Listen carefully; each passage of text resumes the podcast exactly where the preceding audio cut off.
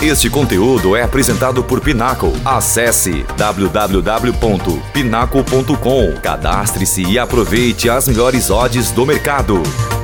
Muito boa noite a você, ouvinte da Melhor do Futebol, a você, fanático por Copa, fanático por futebol, fanático por esporte.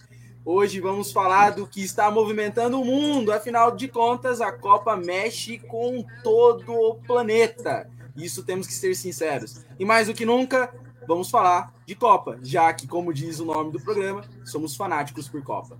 Quero lembrar, primeiro de tudo, que nós temos, somos. Esse programa é apresentado pela Pinnacle, a casa de apostas parceira da melhor do futebol. Então você não perca tempo, que está assistindo a Copa, quer participar e quer também tirar um bom dinheirinho. Hoje eu fiz a minha aposta, depois a gente vai conversar um pouquinho sobre, e deu boa, viu? Deu boa. Coração doendo, mas deu boa. E graças a Pinnacle. Então, para você que não quer mais perder tempo, é simples. Abre a câmera do seu celular, Mire no QR Code, ali você já vai ser direcionado para a página do cadastro, faça seu cadastro e aproveite.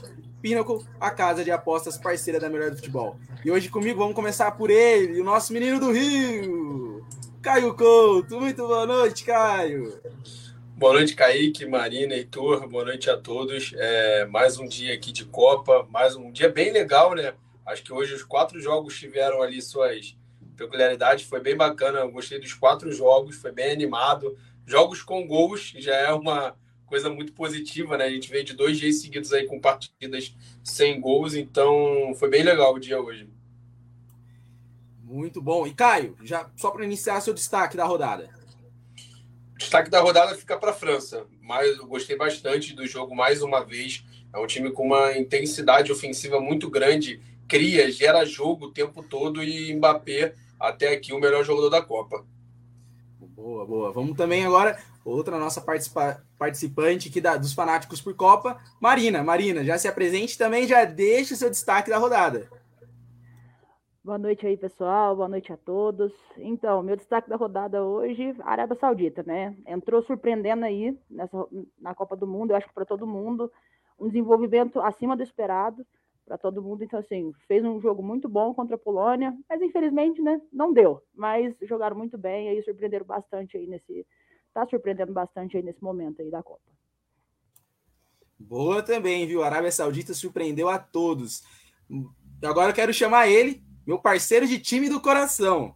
Pelo fundo ali, agora não tá dando, mas se ele mexer um pouquinho a cadeira, a gente já descobre. Então, Olha lá, olha lá, mostra aí, mostra aí, Heitor.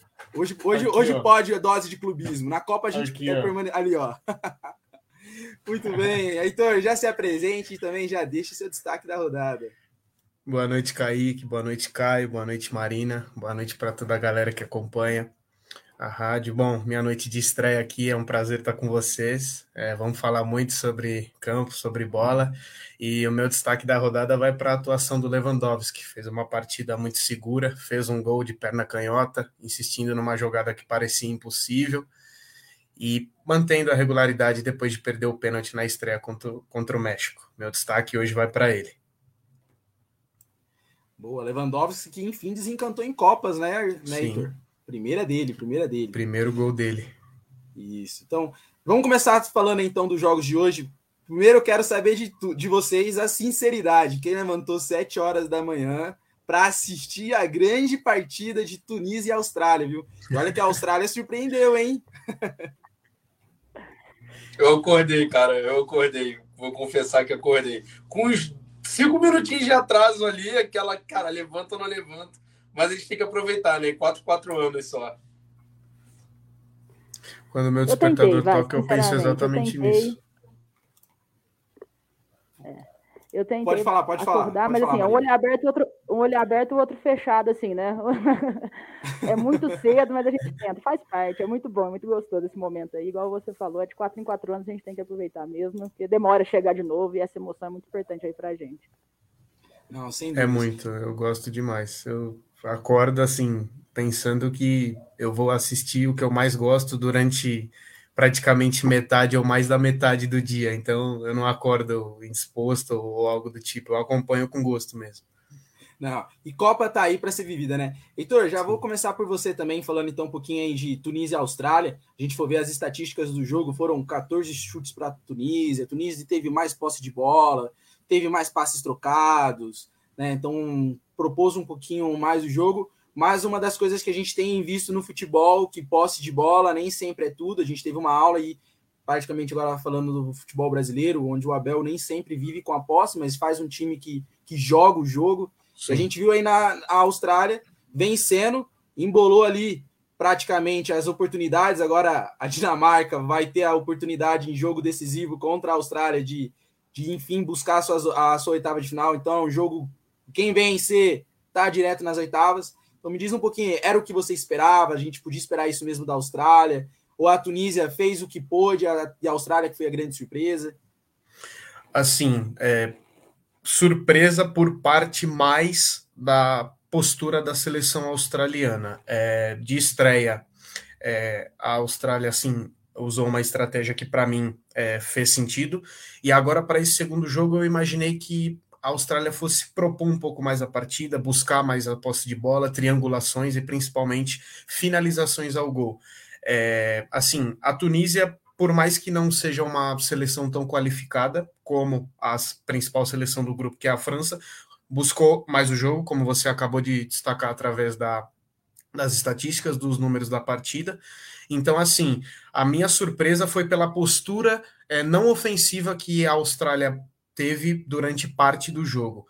É, assim, para quem não viu o jogo, a gente destacar esses números até pode enganar um pouco, porque a primeira chance clara da Tunísia, ela foi sair no finalzinho ali do primeiro tempo, é, com com uma jogada de lateral e cruzamento para a área. Então, assim, é, eu imaginei que a Austrália fosse é, se colocar mais para o jogo, fosse se é, posicionar melhor em campo. Até identifiquei algumas lacunas de posicionamento e principalmente marcação, que a Tunísia soube aproveitar, porque tem uma seleção rápida.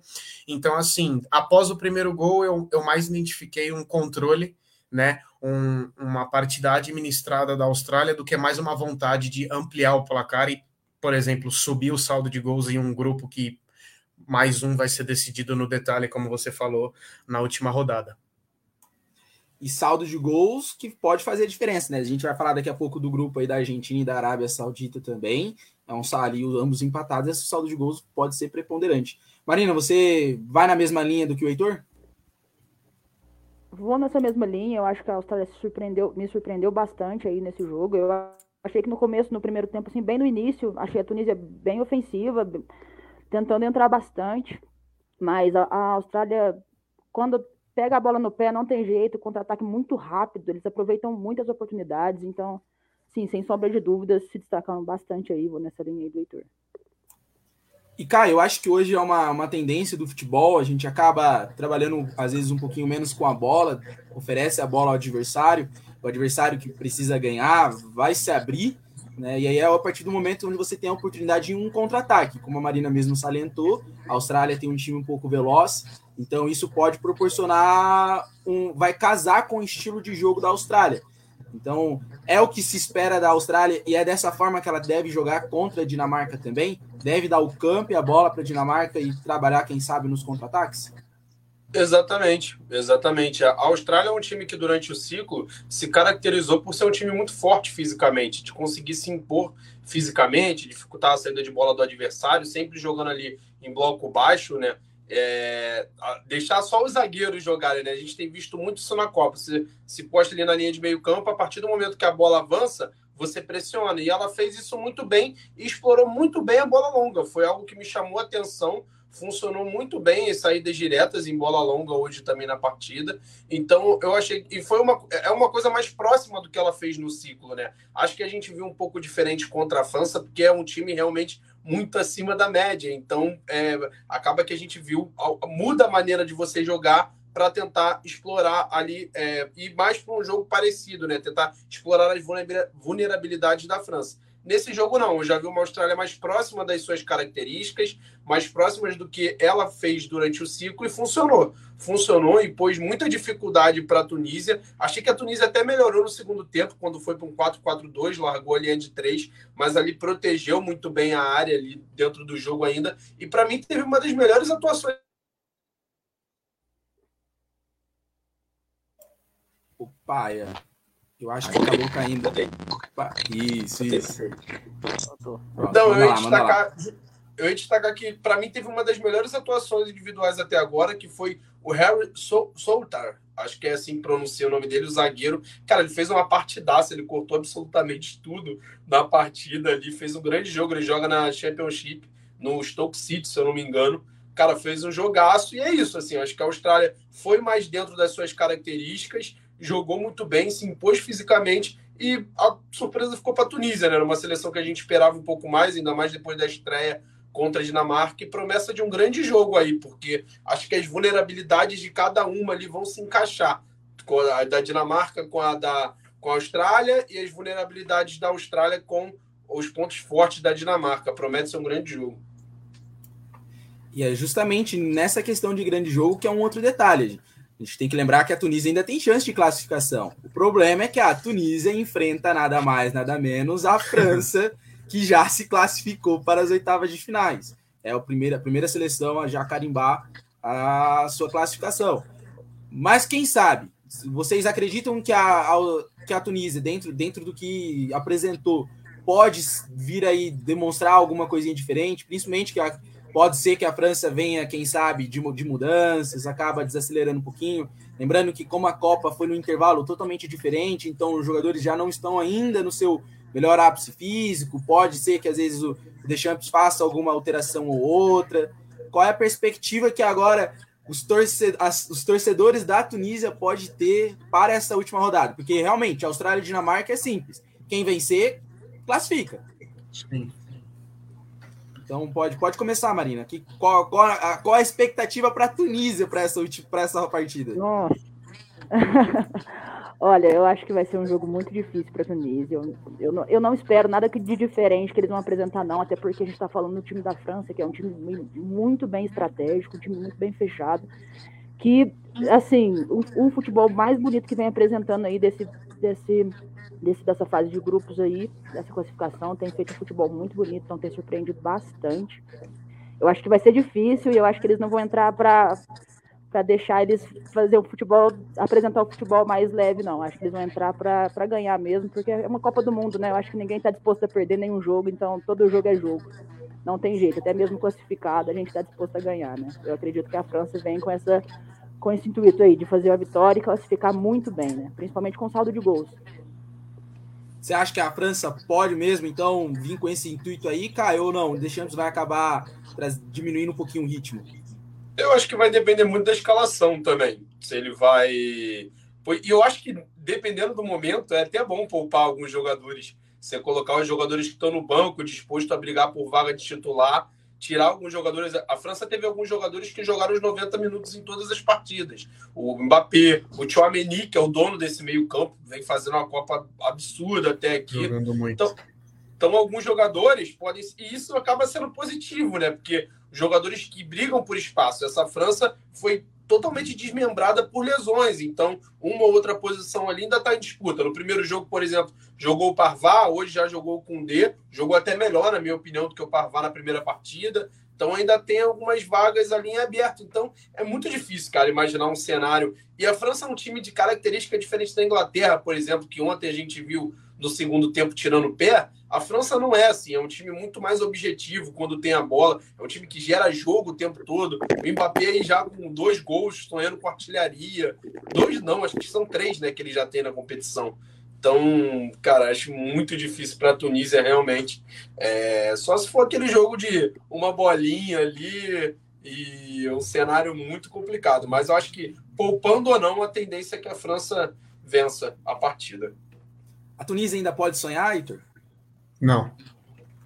não. Para mim, pode separar o passaporte já, ou então algum plano de turismo lá dentro do Catar mesmo, porque assim, seguindo o que a Marina e o Caio é, apontaram para a gente. Primeiro, eu não imagino a França assim abrindo mão de possíveis nove pontos na fase de grupos. Não imagino, nem os jogadores e muito menos o Deschamps.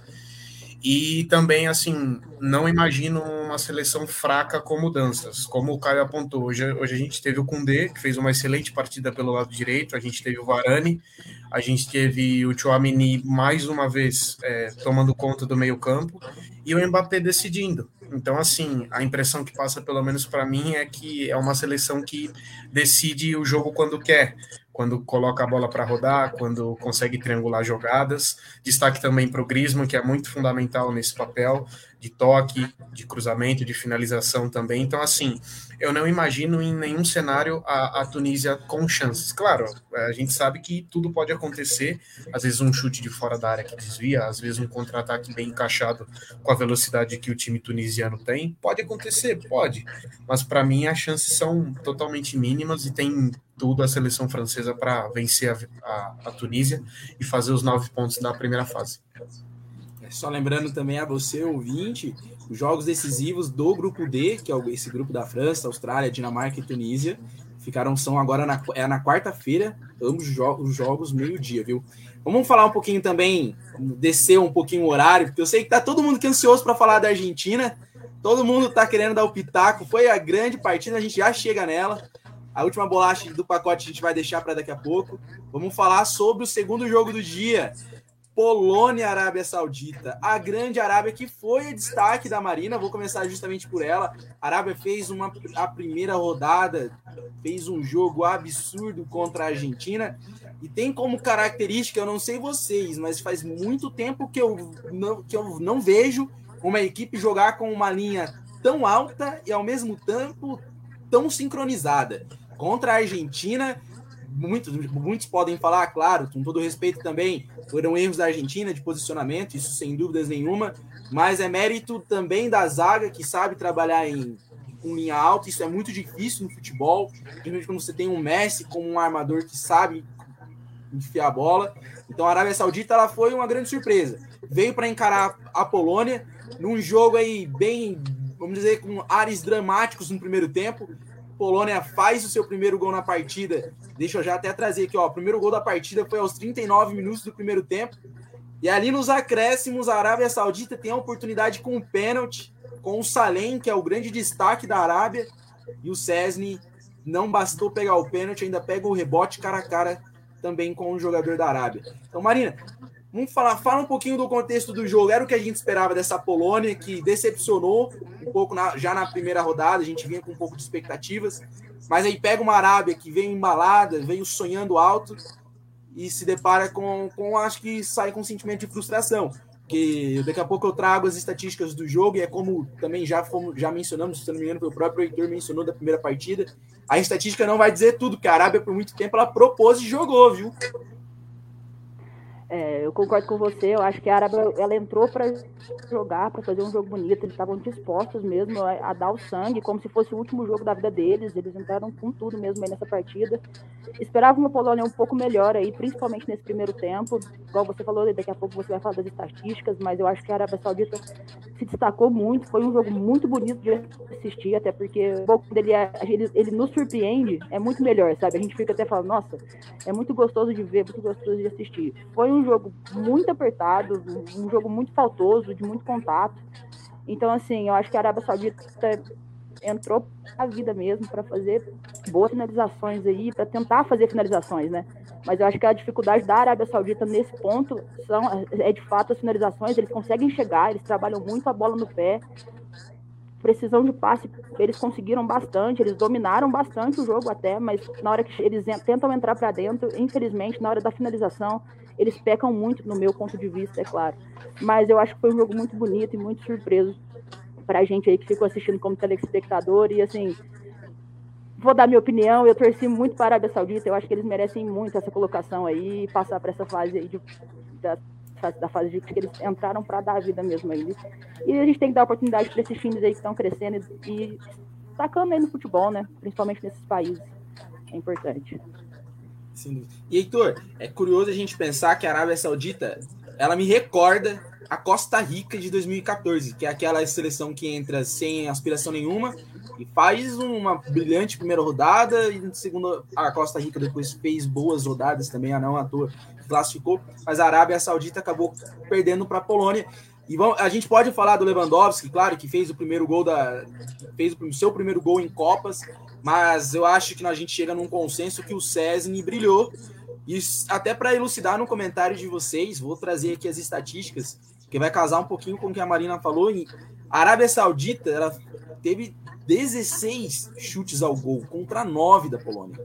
Foram quase, quase praticamente duas vezes mais, por pouco aí. Tá? Então, posse de bola, 64% para a Arábia, 36% para a Polônia. Jogo um pouquinho mais faltoso, 33 faltas. Né? Teve uma precisão de passes também maiores por parte da Arábia, teve número de escanteios maiores para a Arábia, para a Arábia mas ao mesmo tempo a Arábia não conseguiu. Teve a bola, teve, teve os seus chutes ao gol, mas eu acho que faltou caprichar um pouquinho mais, Heitor, nesse último detalhe, que é o chute. Faltou, faltou. Eu concordo assim totalmente com o que a Marina e você também acabou de apontar para a gente. É, quando a gente olha um número de finalizações de 16 para a Arábia e 9 para a Polônia, a gente né, imagina, sem olhar o placar, que tenha saído pelo menos um gol para a Arábia. Não foi o que aconteceu. Beleza, perdeu o pênalti, criou para isso, mas não soube finalizar da melhor forma, não, não conseguiu concluir as jogadas que construiu em gol. É, uma defesa do Chesney, principalmente no rebote do pênalti espetacular, ok, né? Às vezes um Ochoa da vida fecha o gol e nada passa. Hoje foi o dia do, do Chesney em fazer uma, uma grande partida. Mas, assim, é um time que, como você mesmo acabou de apontar, tem tanto entrosamento para balançar, fazer as linhas, anular uma Argentina da vida, é, jogar de forma compactada, também poderia ter um pouquinho mais de qualidade na hora de finalizar jogadas e um pouquinho mais de calma também. É, a calma que a Costa Rica teve em 2014 para bater gigantes como Uruguai, Inglaterra e Itália, faltou hoje para a Arábia Saudita incomodar um pouquinho mais a Polônia, né? Por incrível que pareça, eles ganharam da Argentina, ganharam, é, mas assim, faltou esse timing essa calma, é, essa finalização mais apurada para vencer a Polônia hoje. A gente não sabe se o gol de pênalti tivesse saído, o resultado poderia ter sido totalmente diferente e a gente tivesse aqui falando sobre a classificação da, da Arábia para a próxima fase. Então, assim, é, é, importante a gente destacar esses pontos, né? Porque, assim, é, faltou, faltou apurar a finalização, calibrar mais o pé. Vamos ver se na última rodada alguma coisa muda, é, mas para isso tem que acertar mais é, a parte do ataque, assim como tem é, redondinha a parte da defesa a seleção da Arábia Saudita. Caio, a gente está na mesma linha do que da Marina e do Heitor, discorda um pouquinho, e eu queria que você também falasse um pouquinho, Caio, sobre a atuação do nosso árbitro brasileiro, trio de arbitragem brasileira, gente que vive um momento delicado quando o assunto é arbitragem no futebol brasileiro. Temos ali o, foi o Wilton Pereira Sampaio, o árbitro, e ele tra trabalhou junto com ele o Bruno Bosquilha e o Bruno, Bruno Rafael Pires. Queria que você falasse um pouquinho do jogo e também que se destaque para os árbitros. Que uma coisa é boa, se ninguém falou nada, é sinal que tudo fluiu bem. Então, estou é, na linha do Heitor e da, da Marina, eu concordo com eles, acho que a Arábia, talvez o que a Costa Rica que você citou te, tinha e que falta para a Arábia é referência técnica, é alguém para confiar. Aquele time tinha o Campbell, aquele time tinha o Brian Ruiz num grande momento da carreira, tinha o Navas no auge, que foi para um Real Madrid depois e se tornou goleiro tricampeão de Champions. Então, talvez falte o próprio Joey Campbell, né? Exatamente, o Campbell também. Então, era um time que tinha algumas referências que essa Arábia falta em alguns momentos. É... o lance do pênalti, por mais que tenha sido mérito do Chesney, que fez uma partida espetacular, você espera de uma referência que coloque aquela bola para dentro, que faça nas poucas oportunidades que tem e pelas falhas. Na, essa seleção é uma seleção muito organizada, essa seleção da, da Arábia, e é uma seleção mental muito forte. Isso me chamou a atenção contra a Argentina. E eu acho que em Copa, período curto, a gente vai falar da Argentina depois. Para mim, a Argentina hoje, um jogo extremamente emocional. Você vê a dificuldade do jogo fluir, a falta de confiança, e é o que eu vejo de sobra nessa Arábia Saudita. Mas é um time que tem alguns problemas. Até, ah, não, não é normal ter tomado três gols do jeito que foi com a linha alta, apesar da linha ter funcionado muito bem, a gente sabe que é coisa no detalhe, que um passinho para trás do Lautaro podia ter dado certo. Então, em alguns momentos ali, a gente já via alguma fragilidade que era compensada na intensidade desses jogadores, que são jogadores intensos, corajosos, e esse mental muito forte, fora a organização. A gente viu até, repercutiu essa semana a palestra do treinador da Arábia, no intervalo, quanto que isso é importante numa partida como essa. E o quanto que fez diferença. A, Arábia voltou para o segundo tempo comendo a bola de verdade, assim, contra a Argentina. E hoje também, o segundo tempo da Arábia foi fantástico. Cri, cria, criando chances, chances atrás de chances, boas oportunidades, aí num erro individual, que é onde eu estou citando, num jogo um a um, com você criando mais, você pressionando. Cara, são erros que numa Copa não dá. Tá assim, a gente sabe que acontece. No futebol, ele tá proposital a isso, mas assim, não pode acontecer contra um Lewandowski, num jogo desse, não pode errar, ainda mais uma seleção que a gente está falando, tecnicamente um pouco abaixo. Então, mas mesmo assim, eu acho que chega contra o México com boas chances de classificação, com boas chances de classificação. E só falando rapidamente também da Polônia, uma Polônia muito melhor com dois centroavantes, né? Esse é o esquema, esse era o esquema do Paulo Souza, esse era o que esse ciclo foi interrompido faltando um ano para a Copa, né? Mas é muito mais tranquilo, uma bola aérea, uma bola longa que funciona muito melhor com duas referências, não fica só aquela contra o México, muitas vezes a gente vê a linha lá embaixo, Lewandowski isolado tendo que dominar, segurar até chegar alguém. Então hoje com duas referências o time também funcionou melhor. E sobre o, o árbitro, né? O foi o Wilton Pereira Sampaio, que apitou a partida hoje. Eu, particularmente, não gosto muito quando se leva muito para cartão. Eu estou até aberto aqui. Ele, em 20 minutos, ele já tinha dado quatro cartões amarelos. E eu acho que essa não está sendo a tendência da Copa. A gente tem visto, por exemplo, o jogo da Argentina e México hoje começou muito pegado também. E teve um cartão amarelo no início do jogo. Um, depois até aconteceu mais vezes. E aí você já são mais faltas para parar contra-ataque, que aí realmente tem que dar. Mas quando você já começa dessa maneira, amarelando desse jeito no início do jogo, você acaba às vezes segurando, trancando um jogo um pouco demais. Então, acho que esse. Eu não gostei muito dessa atitude hoje, mas no geral não achei que foi tão mal, assim, não teve erros capitais. Como ontem, por exemplo, eu já vi alguns erros ali que foram meio.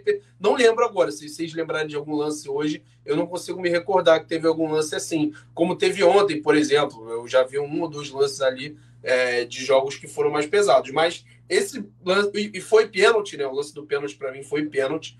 Então, essa questão do amarelo me pega um pouco. Acho que você pode controlar de outras maneiras, como está sendo visto na Copa. Hoje a gente viu até o árbitro da Argentina rindo em alguns momentos, no início do jogo, tentando dar aquela. tentando tirar um pouco da atenção que estava no início, né? Perfeito. Eu ia falar justamente sobre isso, Caio. É, a gente pega uma, uma relação, fazer um paralelo aí, uma relação, um comparativo com o jogo da, da, da Argentina, é bem isso. O árbitro controlou no primeiro e a Argentina e México foi um jogo muito pegado, principalmente no início, e sobretudo pelo nervosismo argentino. Mas, Marina, é, no lance do pênalti é indiscutível. Eu acredito, não sei vocês, mas realmente foi pênalti. E aquele rebote, mérito do Cesny ou demérito do jogador da Arábia? Olha. mérito, vai. Mérito, mérito. É um pênalti, sabe? É um pênalti possibilidade. Eu acho que assim, mérito duas vezes, porque ele ainda foi no rebote, ele conseguiu ainda pegar o rebote, foi muito bonito. Eu acho que fica, vai, vamos lá, um pouquinho de cada. A gente tem que assumir a responsabilidade do pênalti também pro jogador. É, é o que ele tinha que fazer, ele estava lá, ele se, ele se dispôs a isso, era uma oportunidade impecável para a, para a Arábia Saudita, sabe? Era uma oportunidade que a gente não pode perder, a gente está falando de Copa do Mundo. Então, assim, toda oportunidade é oportunidade, mas assim, a gente divide a responsabilidade do jogador, mas a gente dá, eu dou mérito, né? Eu dou mérito pro goleiro também, principalmente pelas duas defesas. Então a gente tem que saber ponderar as responsabilidades aí de cada um. E, eu, Heitor, eu confesso que lembrando... eu. Opa, pode falar. Cara, Não, você vai falar que eu botei o lance aqui rapidinho para ver, para poder relembrar, né? Eu acho que o que ele poderia ter feito, talvez, ele ajeita o corpo para bater de direita. Então isso acaba também possibilitando que ele tirasse a bola num canto, alguma coisa assim. Mas, e ele poderia ter tentado pegar de esquerda, né? Mas é difícil falar, né? Bola é vindo ali na tua direção. Aí, cara, se tem a opção de tu estar com a tua perna predominante, é, é involuntário, assim, você virar para é. bater. Mas, cara, foi uma defesaça, estava muito perto. Muito perto. E, a, e tem como vantagem, Toro, o fato do César ser muito alto. Lembrando que o César ele tem 1,96m de altura, então ao mesmo tempo que ele já cai, é um, a recuperação dele ali tem que ser muito rápido. Ele, são segundos, frações de segundos, para ele já reagir, apresentar uma reação e você vê que claramente não é que ele voa ali no canto e vou fazer uma pose, ele simplesmente vai para a bola, ele abre os braços, a minha maior amplitude, eu vou buscar, Sim. bate no meu peito, na cabeça, abre os braços e ampliei, ampliei meu espaço, como diz hoje no futebol moderno, uma ampliação de espaço. Sim. E aí chega, chega grandão, então praticamente ali fica difícil para o jogador da Arábia, que eu não me recordo, você que viu o lance, consegue me dizer quem foi, o Caio? Eu confesso que eu não lembro agora quem foi que você acabou de comentar aí, que reviu o lance. Quem o rebote foi o camisa 6 que perdeu o rebote. Deixa eu confirmar o nome dele aqui. Tá, enquanto isso tá, tá confirmando. Então, Heitor, o Cesny foi gigante, literalmente, né? Foi, foi literalmente. Como você acabou de apontar, Caio, é, ele usou né, é, a envergadura ao próprio favor, né? Ele abre os braços, fica gigante na frente do, do adversário e consegue fazer a defesa. É, assim, é, acompanhando ele desde a época do Arsenal, eu sempre achei um, um bom goleiro, um goleiro assim é, regular. Dificilmente a gente via ele é, assim como um destaque maior, como por exemplo o Giroud tinha no Arsenal quando ambos jogavam lá. Mas assim, acho um bom goleiro, fez uma, uma boa defesa, né? É, a Polônia, que perdeu um pênalti contra o México e conseguiu defender outro hoje contra, contra a Arábia. Então, assim, é, a gente até destacou isso no começo do programa, a força mental da equipe, né? A força de concentração é, é importante a gente destacar também, porque é, aquele pênalti, como eu apontei, poderia ter mudado o rumo do jogo, né? Não mudou, porque não houve gol, nem na cobrança, nem no rebote. Então, assim, é, é uma, um ponto bacana de, de, de se ver é, da Polônia. Só é, destacando é, é o número de faltas: foram 32 faltas é, no jogo entre Polônia e Arábia, com cinco cartões amarelos, três para o lado é, da Polônia e dois para o lado da Arábia Saudita. Assim, um jogo faltoso, né? Mais de 30 faltas em um único jogo é, é de se parar para olhar. Mas também a gente viu, principalmente por parte da Arábia, muita tentativa de ataque, de gol, é, muita busca pelo jogo. Na minha opinião, não foi um jogo ruim, tá? Eu também não considerei a arbitragem do Wilton Pereira Sampaio uma arbitragem ruim. Ele, na medida do possível, conseguiu controlar o jogo, assim como conseguiu controlar na, na estreia também. Eu não me lembro qual foi o jogo de estreia dele. Eu lembro que o Klaus apitou Inglaterra e Irã e o jogo de estreia do Klaus, se eu não estiver enganado, foi Holanda e Senegal. Acho que foi isso, não, não me recordo exatamente. Mas tanto na primeira partida quanto na partida de hoje, eu, eu consegui identificar o controle dele é, na arbitragem. É, o, só para pontuar, o lateral, o camisa 6 que perdeu foi o Mohamed Al-Buraik, lateral esquerdo. Ele que acabou perdendo o rebote ali. E tem um detalhe, eu não vou conseguir dar o mérito, porque eu não lembro o nome, que eu vi no Twitter da, da defesa do Chesney é que o, o Salim ele vai nesse pênalti que a gente tem visto muito, né? Devagarinho para escolher o canto. Cara, ele dá o um salto para a direita, dá um pulinho para a direita e é, para a esquerda e consegue voltar na direita para defender. Muito pela envergadura, né? Mas ele tem esse também que engana, né? Ele dá esse pulinho para enganar o, o, ataca, o atacante da, da Arábia, que escolhe o canto de última hora, e ele só tirou e o Chesney conseguiu voltar e defender. E foi uma excelente defesa. E é uma tendência do futebol mundial hoje que é cada vez mais os goleiros estudam. Acho que tá na hora da gente entender o futebol como uma, uma questão de estudo também. Não é mais só feeling, intuição, você precisa entender o jogo. E eles estudam os batedores. E hoje a gente tem cada vez mais os goleiros treinando e aplicando isso em jogo que esperam até o último minuto. É, fora questão mental, com certeza, um pulinho para a esquerda. Pô, eu que já sou medroso para bater um pênalti. Se ele dá um pulinho para a esquerda, eu também bato do outro lado. Não sei vocês, mas eu também. É, ah, não. Porque querendo ou não, bate, você tem o nervosismo, a gente volta a falar da questão da altura, com toda ser goleiro baixo, a gente tem, tem todas as questões que a gente pode debater para tomar todo o cuidado. A gente tem um goleiro baixo que é o Ochoa, que sempre fez boas copas, mas você nesse momento do pênalti, você ter essa altura, você ter uma envergadura, faz toda a diferença. A gente vê isso, por exemplo, no Cássio, né? O Cássio é um grande pegador de pênalti justamente pela, pela sua grande envergadura. Então, sem dúvida nenhuma, o César tem com vantagem. E agora vamos falar do Lewandowski. Afinal, das contas, afinal de contas, o Lewandowski, a gente sempre espera muito daquele que foi por muito tempo o melhor jogador do Bayern.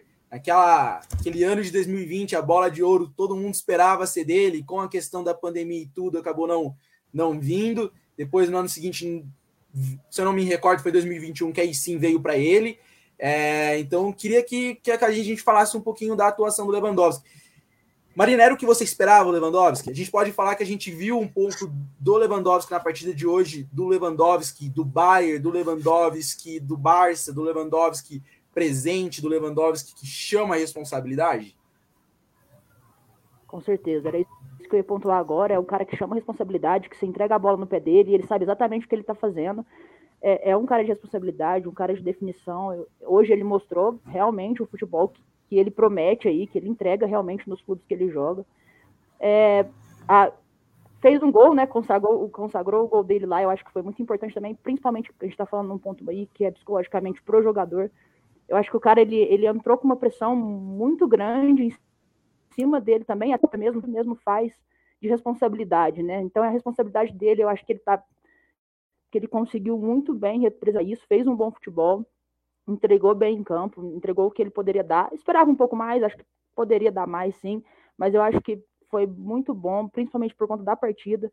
Foi bem bacana, eu acho que ele entregou bastante aí, fez um bom futebol e consagrou aí, fechou com chave de ouro, fez o gol. E eu acho que eu espero ele para os próximos jogos muito melhor do que ele apresentou hoje, confiante, muito mais confiante do que ele já estava. Heitor, eu vou apimentar um pouquinho essa discussão, viu? Vou apimentar um pouquinho. Eu não vi o Lewandowski como Lewandowski, viu? Cresceu no momento decisivo e tudo, mas não me chamou muita atenção, não me convenceu. Para você, você casa com essa ideia da Marina que ele realmente apareceu quando tinha que aparecer, aquele famoso discurso que o centroavante está ali para enfiar a bola para a rede, ou não? A gente podia esperar mais do grande destaque mundial. Não dá mais para falar que o Lewandowski é só um destaque do Barcelona ou da Polônia, é, é um destaque mundial. Então, realmente. como você vê a atuação do Lewandowski na partida de hoje?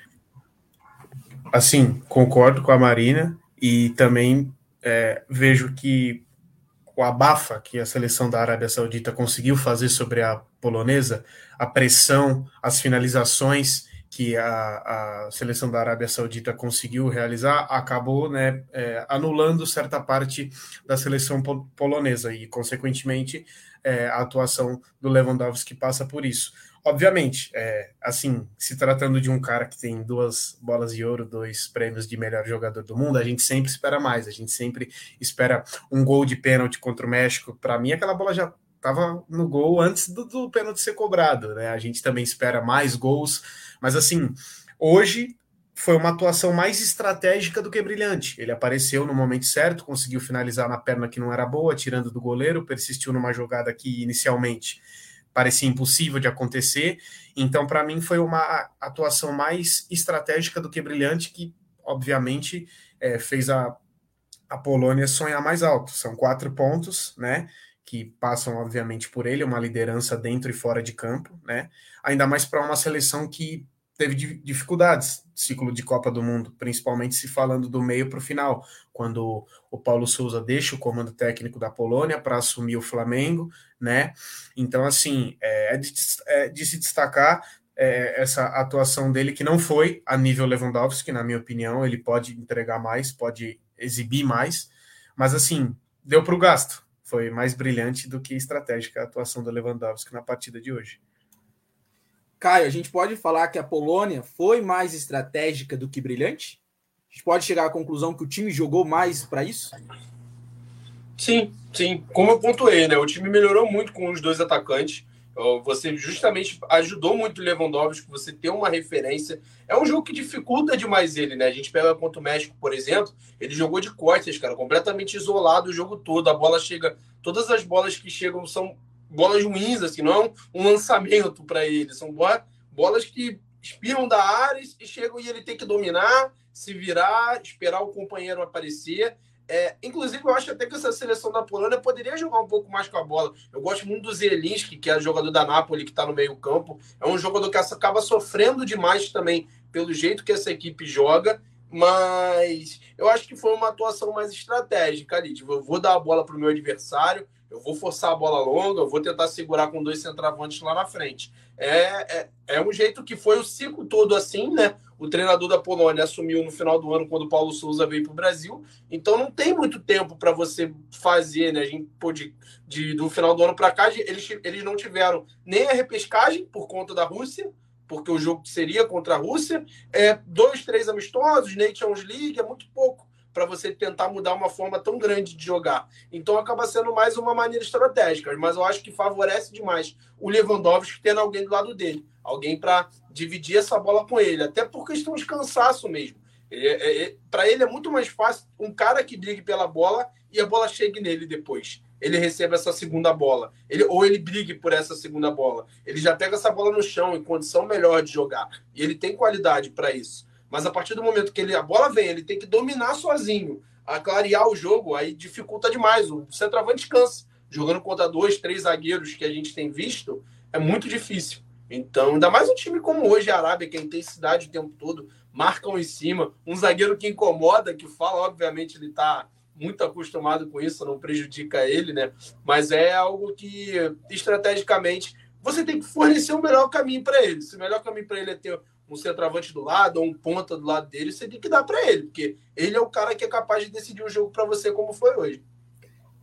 Caio, você acha que essa ausência se deve, essa ausência de participação junto ao Lewandowski, se deve, por, por exemplo, à falta de, de pontas? Lembrando que o, o Lewandowski ele tinha Gnabry, ele teve o Coman, depois teve o Sané, tem o Dembélé, tem o Rafinha, tem o Gavi ali junto, tem tem acho que é o, o também, então ele acaba sendo municiado de todos pelas pontas, pelos meios. Você acha que a falta de participa, participação dele também é resultado dessa falta de recurso material que o time da Polônia sofre também ou não?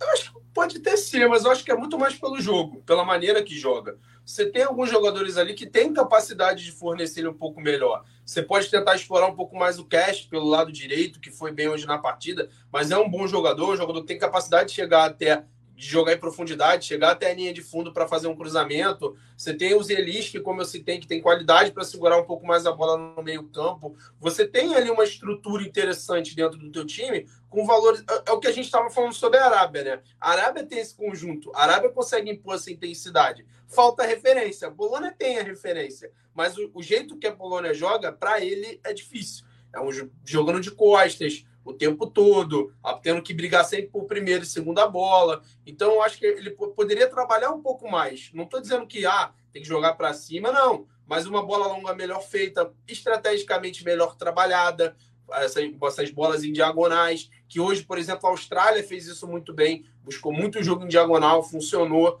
Então, acho que falta um pouco, eu acho que é questão de trabalho. Quando você troca o treinador num período de Copa, um ano da Copa, a gente vê agora no Brasil a diferença do Tite com quatro anos de seleção para o Tite com dois anos, como foi em 2018. Então, acho que ele. Só que o problema para ele é a idade, né? Provavelmente pode ser a última Copa dele. Então, é, a Polônia acabou não conseguindo fornecer, mas obviamente também, se tivesse uma ou outra talento ali a mais, poderia ajudar. É, lembrando que agora o jogo da jogo decisivo, a Polônia depende apenas de si no jogo contra a Argentina, quarta-feira, às quatro da tarde. Se a Polônia, o empate já classifica a Polônia. Então a Polônia joga por si, encontra, já vai em contrapartida lutar contra uma Argentina que necessita do resultado. Né? Um empate aí pode colocar conta em risco, já que a Arábia Saudita, se vencer o time mexicano, também classifica. Então é um, é um grupo um pouco embolado, né, Heitor? Nada decidido aí. Tudo pode acontecer. De fato. A gente pode, né, contar com uma tarde fenomenal do Lewandowski, acaba decidindo, quem sabe, né? Eu ia gostar bastante, não nego. É, mas assim, é, só destacando o que o Caio falou, eu acho muito importante é, sobre esquema de jogo agora falando da Polônia, né? Porque assim, é, quando se tem um esquema de quatro homens pelo meio campo, as jogadas diagonais elas ficam um pouco mais engessadas, principalmente para você tentar um cruzamento que seria um dos pontos fortes do Lewandowski. Então, assim, talvez uma mudança desse tipo para o jogo contra a Argentina sirva, ainda mais para uma seleção tão rápida como é a dos hermanos, né? Você tem Lautaro, você tem Di Maria, você tem até um de bala que pode vir do banco. Então, assim, tanto para marcação quanto para jogadas ofensivas, quem sabe, né? um terceiro homem à frente pode ajudar a Polônia a segurar a Argentina. É, com certeza vai ser um jogo em que a Argentina vai vir para vencer, vai vir para fazer os três pontos e não depender de mais ninguém para classificar. Então, jogo decisivo, jogo decisivo. A gente tem a Catalunha bem representada, né, com o Messi de um lado e o Lewandowski do outro, né? Então, assim, é jogo grande que vai ser decidido, na minha opinião, nos detalhes. É, os três homens que eu apontei no ataque, é difícil a gente ver a Polônia escalada desse jeito, mas não é impossível, quem sabe. Bem provável que isso não aconteça, mas pode ser uma alternativa que a gente até acabe vendo durante o jogo, durante o decorrer do jogo. Vamos, vamos acompanhar para ver qual vai ser a decisão técnica da parte da Polônia. Marina, se você quiser falar alguma coisinha da Polônia e da Arábia, tem todo o espaço, mas eu também já quero que depois você emende. A gente está falando de jogadores decisivos, Tivemos aí uma grande tarde do, do menino Tartarugas Ninjas, do Donatello, do Leonardo, Rafael e assim por diante. Mbappé, como já diz aqui embaixo, o Mbappé brilha, França bate Dinamarca e se classifica para as oitavas de final. Todo espaço para falar um pouquinho da Polônia, é claro, mas eu quero que você já emende aí a França, desfalcada, com os remendos, cirúrgico, classificados, sem questionamentos. Olha, sem questionamento, concordei com os meninos falando aí da Arábia, acho que a gente trabalhou bastante, falou bastante sobre isso, mas falando da França, foi um jogo que, assim, a França, quando iniciou a Copa, dando meu ponto de vista aqui, pessoal, a França, quando iniciou a Copa, eu subestimei um pouco o time, falei, pô, tá desfalcado, vai passar um aperto aí, vamos ver como é que vai ser, né? Tem grandes jogadores, a gente sabe disso, mas eu, quando iniciou, mas depois do primeiro jogo que eu vi o futebol dos meninos, eu falei, é, realmente pode ser um aperto aí, pra, principalmente para a gente aí também, né? Dependendo de como andar essa Copa do Mundo. Que jogão, que jogo bonito. Vamos ver como é que vai ser os próximos jogos. Eu acho que a França não vai ser fácil, principalmente para a Tunísia. Eu acho que eles não vão abrir mão de nada, igual a gente comentou aí no começo. Mas, olha, foi um é, um. é a favorita, né? Do grupo, é a favorita, entrou como favorita. A gente sabia que ia ser difícil bater a França, mesmo com os desfalques mas eu não esperava um bom futebol como eles apresentaram e eles me surpreenderam e olha, tá sendo gostoso assistir o jogo deles, eh, sabe assim, é, é, é torcer assim pelo bom futebol. Eu fico assistindo e é, é ficar encantado pelo bom futebol dos meninos que eles estão entregando realmente aí né, nessa fase de grupos. Caio, eu já vi que você gosta de falar um pouquinho de tática.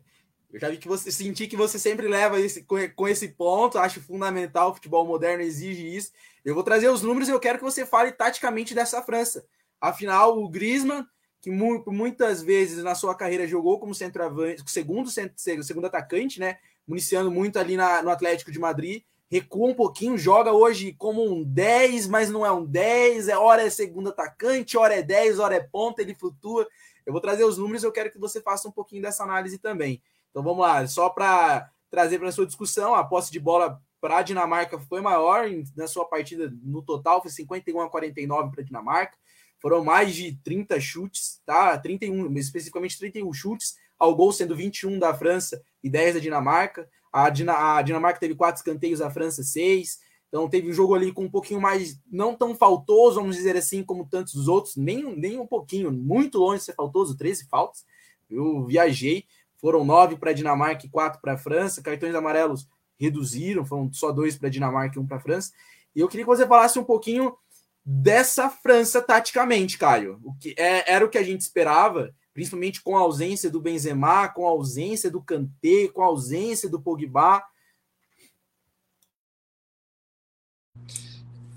É, então, tu falou da falta, né, cara, mas teve um, poucas faltas, né? Mas teve uma do Christensen no Mbappé no lance que o Mbappé vem de trás. Cara, aquela falta que tu comemora, assim, que coisa linda, cara. Porque o Mbappé ele passou de um jeito pelos três marcadores que ele ia sair cara a cara e o Christensen segurou ele na hora exata, assim. E, Só um momento, deixou... Caio. Oi? Sabe o que, que me lembrou? Que, é algo que faltou contra a Bélgica. O que o Fernandinho devia ter feito. Exatamente. Aquele lance você tem que matar, não, é uma falta tática. Você não precisa dar um é carrinho para ser expulso. Tu tá no estádio, você comemora, assim, quando o teu time Ou você faz, derruba ou você toma o gol, né? É é. Exatamente. Aquilo ali é um E não gol, pode cara, ser carrinho, né? Não pode ser carrinho, né, Heitor? Porque se você der um carrinho ali, é perigoso você ser expulso. É, verdade, não pode. Não tem como. Aquilo ali é um gol, cara. cara. Foi uma falta sensacional. Então, cara, essa França, cara, ela me empolga muito, assim. Eu gosto muito desse tipo de jogo. Eu acho que, primeiro, eu queria falar sobre o Deschamps, porque ele foi muito criticado durante o ciclo. Eu acho realmente que essa França poderia jogar mais. Mas, assim, quando chega no contexto das competições, ele consegue construir um time competitivo. Como foi na última Copa, muitas vezes não é agradável de se ver, principalmente quando, que nem foi hoje, a gente teve menos posse de bola. Quando ela desce um pouquinho o seu bloco, deixa o adversário tocar e quando recupera essa bola é velocidade, intensidade no jogo ofensivo, gira o jogo muito rápido e é um time moldado para o Mbappé. O objetivo é a bola chegar nele em boas condições, porque ele gera jogo. Por mais eu, eu acho por exemplo, no jogo passado, eu vi muita gente questionando que o Mbappé, ah, o Mbappé erra demais, ele perde gol. Cara, mas ele, a quantidade de oportunidade que ele gera, ele vai errar. É, é, mas é, é o tempo todo.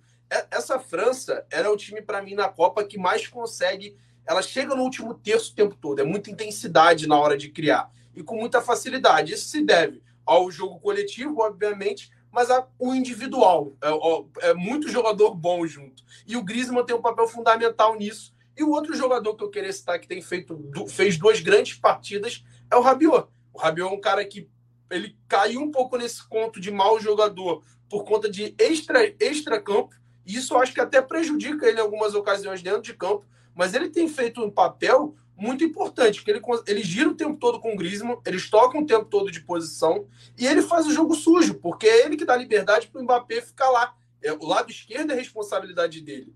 Então, é uma França que tem um ataque muito móvel, com o Giroud centralizado ali gerando o jogo, Griezmann e, e Rabiot vindo de trás, e um contra um o tempo todo. Um contra um que a França tem, só o Brasil tem. Essa capacidade do contra um, dois jogadores de muita qualidade. O Dembélé, cara, o fato da ambidestria, ambidestria dele me chama muita atenção. Eu, poucos jogadores no mundo têm a facilidade de usar as duas pernas quanto ele tem. Ele tem um pouco de dificuldade na tomada de decisão, mas ele tem essa facilidade de jogar com as duas pernas que é absurdo. Usa, é, cara, deve ser um dos jogadores mais difíceis de marcar, porque tu fecha o lado esquerdo e ele corta para direita fecha a direita, ele corta para esquerda. É, é, impressionante, assim. Ele é muito bom jogador.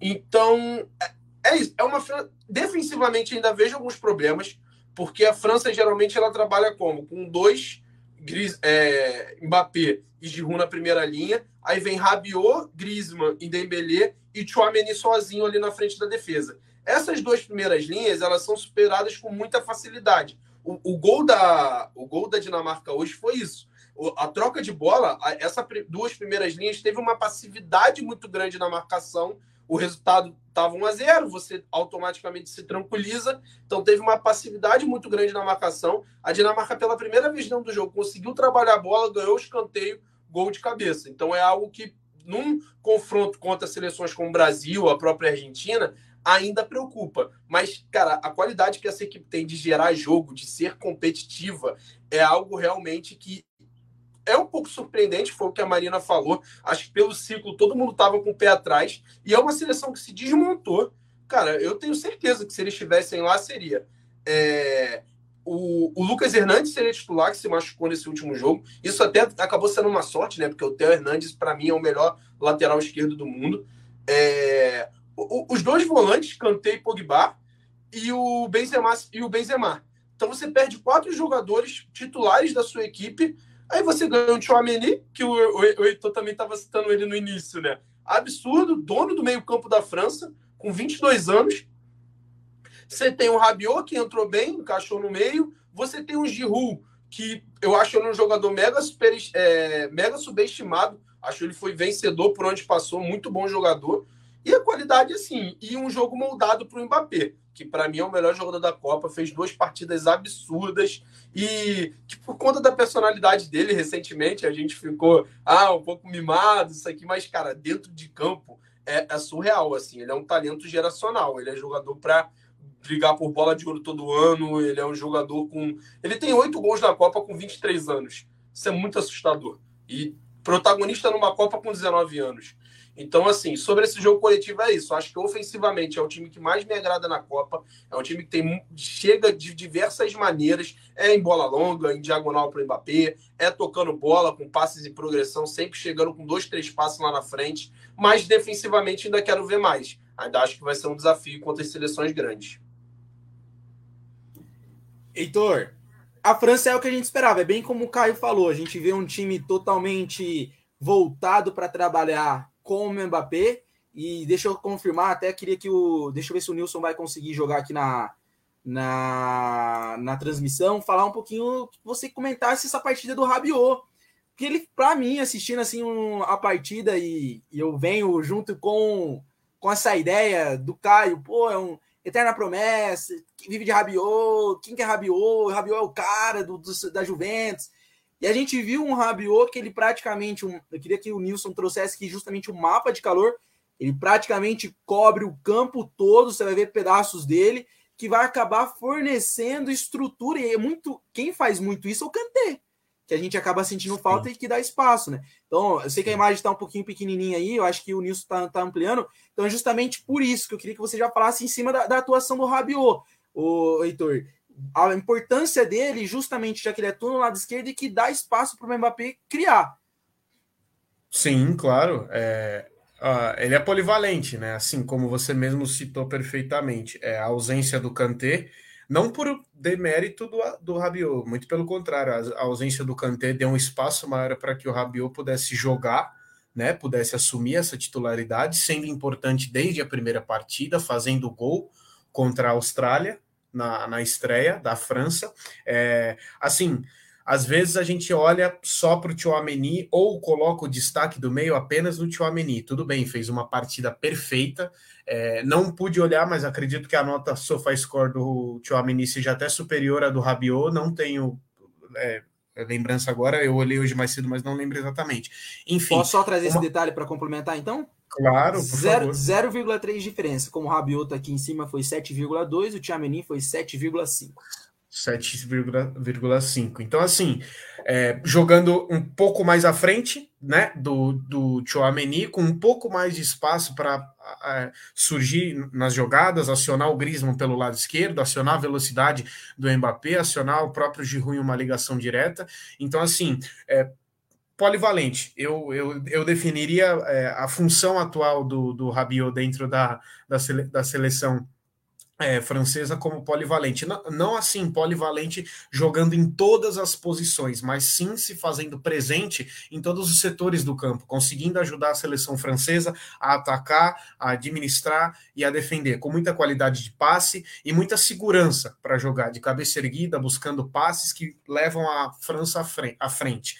Claro, a estrutura defensiva dessa seleção francesa também ajuda muito, incluindo o Chouameni, incluindo o é, Kundê, que jogou hoje também de titular, mas assim, a própria atuação do Rabiot, particularmente falando hoje, foi muito boa, foi muito boa mesmo. Seguro, passes seguros também, atuação assim polivalente que é muito importante, foi muito importante nessa vitória da, da, da, da, França. Se eu não me engano, no gol do Mbappé, o segundo gol, a jogada em início, ela passa pelo Rabiot, ela passa por um passe do Rabiot, assim como várias tentativas de ataque que a França teve durante a partida. Então, se fosse para colocar uma palavra assim, de acordo com as duas atuações que o Rabiot é, teve até agora, eu colocaria como atuações polivalentes. Não por jogar em todas as posições, mas sim por se fazer presente em todos os setores do campo. E, e eu, eu, acho que casa também com o Mbappé, né, Heitor? Queria que você comentasse um pouquinho, porque a gente viu uma temporada, vamos dizer assim, um tanto quanto questionadora. Praticamente o Mbappé aí, já no início da temporada, estava sendo cravado no Real Madrid. Do nada é anunciada a renovação, surgem os burburinhos, né? Pode ser que renove e vem na mídia. Renova com o Paris Saint-Germain por mais três anos.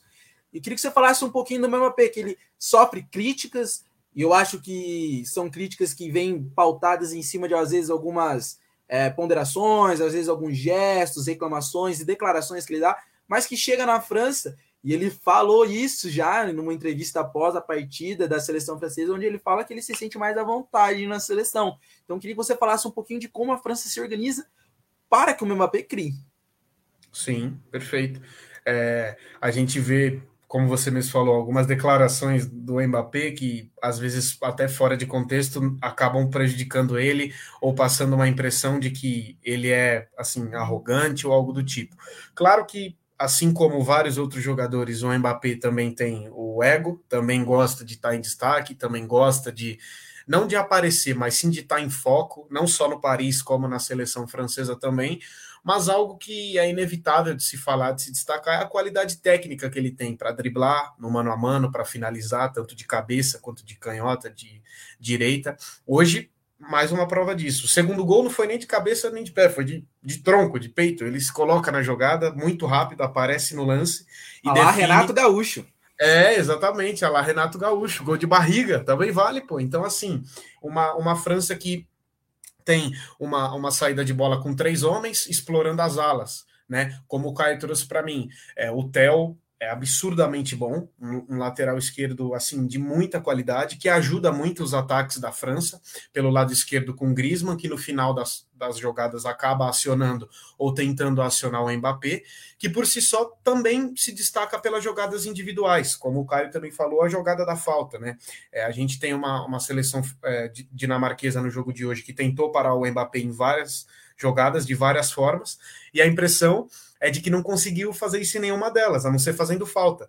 É um sistema defensivo que tem cinco homens, no caso da Dinamarca, contra o Mbappé, rabiscando todos eles. Então, assim, é um jogador muito forte no mano a mano, muito forte mesmo, e que com a velocidade gera muito perigo em todas as jogadas, tanto para se posicionar, quanto para atacar os espaços, quanto para é, bagunçar a, a, decisão dos marcadores, dificulta muito para quem está marcando, dificulta muito para se montar um esquema defensivo em torno do Mbappé. E isso pode acabar facilitando para os companheiros de ataque também. O foco dentro do, do Mbappé, que é o mais veloz, o mais habilidoso, acaba deixando lacunas, espaços que o Giroud e o Griezmann podem se aproveitar. Até o próprio Rabiot, que pisa um pouco mais na área. Então, assim, é, é um jogador que se destaca individual e coletivamente. É, ele, como eu falei, ele gosta de estar de, de, de tá no foco, ele, ele gosta de, de, de, certos pontos ser o centro das atenções, como por exemplo, quando ele falou do nível técnico em relação às seleções sul-americanas, seleções europeias. É, então, assim, é, o ego existe, assim como existe em vários outros com vários outros jogadores, aliás, mas a qualidade técnica e o poder de decisão que o próprio Mbappé tem, a gente tem que sempre destacar. No Paris, obviamente, isso em certos pontos fica um pouco mais ofuscado, porque de um lado ele tem o Neymar, do outro ele tem o Messi, mas assim, também consegue destacar jogando pelo clube. E na seleção não preciso nem me alongar muito mais, é 18 anos campeão do mundo, decidindo uma final de Copa, e agora é, tendo tudo para ser um dos melhores jogadores, se não for o melhor jogador da competição, brigando pela artilharia do começo ao fim.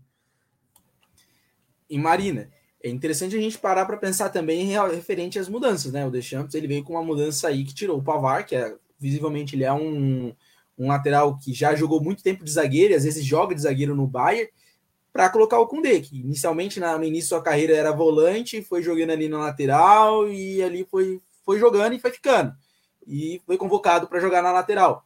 Então, e, e, essa mudança acaba, vamos dizer assim, facilitando para que o Theo Hernandes jogue um pouquinho mais pelo lado esquerdo, já que a gente viu que a grande válvula de escape é o lado esquerdo, né, Marina? Sim, sim. Eu acho que vem com bastante cruzamento, tem oportunidade aí do lado esquerdo para entrar, para fazer bonita. Eu acho que, é, que a França é, representou mesmo. Eu acho que. É... Peraí. Vocês estão me ouvindo? Eu caí. Sim. Tá, tá tudo legal, tudo legal. Agora travou. Não, travou não. Sei que ficou parado por muito tempo. Pode, pode falar, aí. pode falar, pode falar.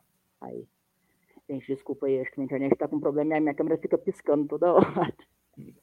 não, não tem problema. Bom, é, é, tudo isso, tudo isso, Marina, só acontece porque a Argentina venceu. A gente vai falar mais. Não, gente, não vamos é, falar é o ódio brasileiro. Não, vamos continuar falando da França. Não, vamos continuar falando da França. Eu acho que a gente não deve falar da Argentina. Isso não. a gente vai encerrar o programa sem falar da Argentina, porque a gente não merece. Nós, brasileiros, não merecemos falar sobre a Argentina hoje. A gente torceu muito, né? Mas continuando aí falando da França, é, eu acho que foi um belo destaque. Eu acho que o. É igual eu disse, iniciei falando aí com vocês, eu acho que a França surpreendeu muito a gente, um, um, jogo muito aberto, um jogo coletivo, um jogo onde todo mundo soube cooperar ali de fato com, com o que estava acontecendo, sabe, acompanhar as jogadas, dar oportunidade, entregar a bola para o cara do jogo, que é o Mbappé, o cara que sabe definir, que, que se entrega a bola no pé dele, o cara sozinho ele define, ele consegue passar dois, três liso, né? na, na, na bela gíria do futebol, o cara é liso, o cara é muito bom mesmo, responsável pelo que faz, muito novo, é igual vocês estavam falando aí, arrogante, às vezes sim, pode, pode se parecer, mas pelo futebol que ele entrega, a, gente tem que parar para pensar um pouco tamanha responsabilidade para um cara tão novo, sabe?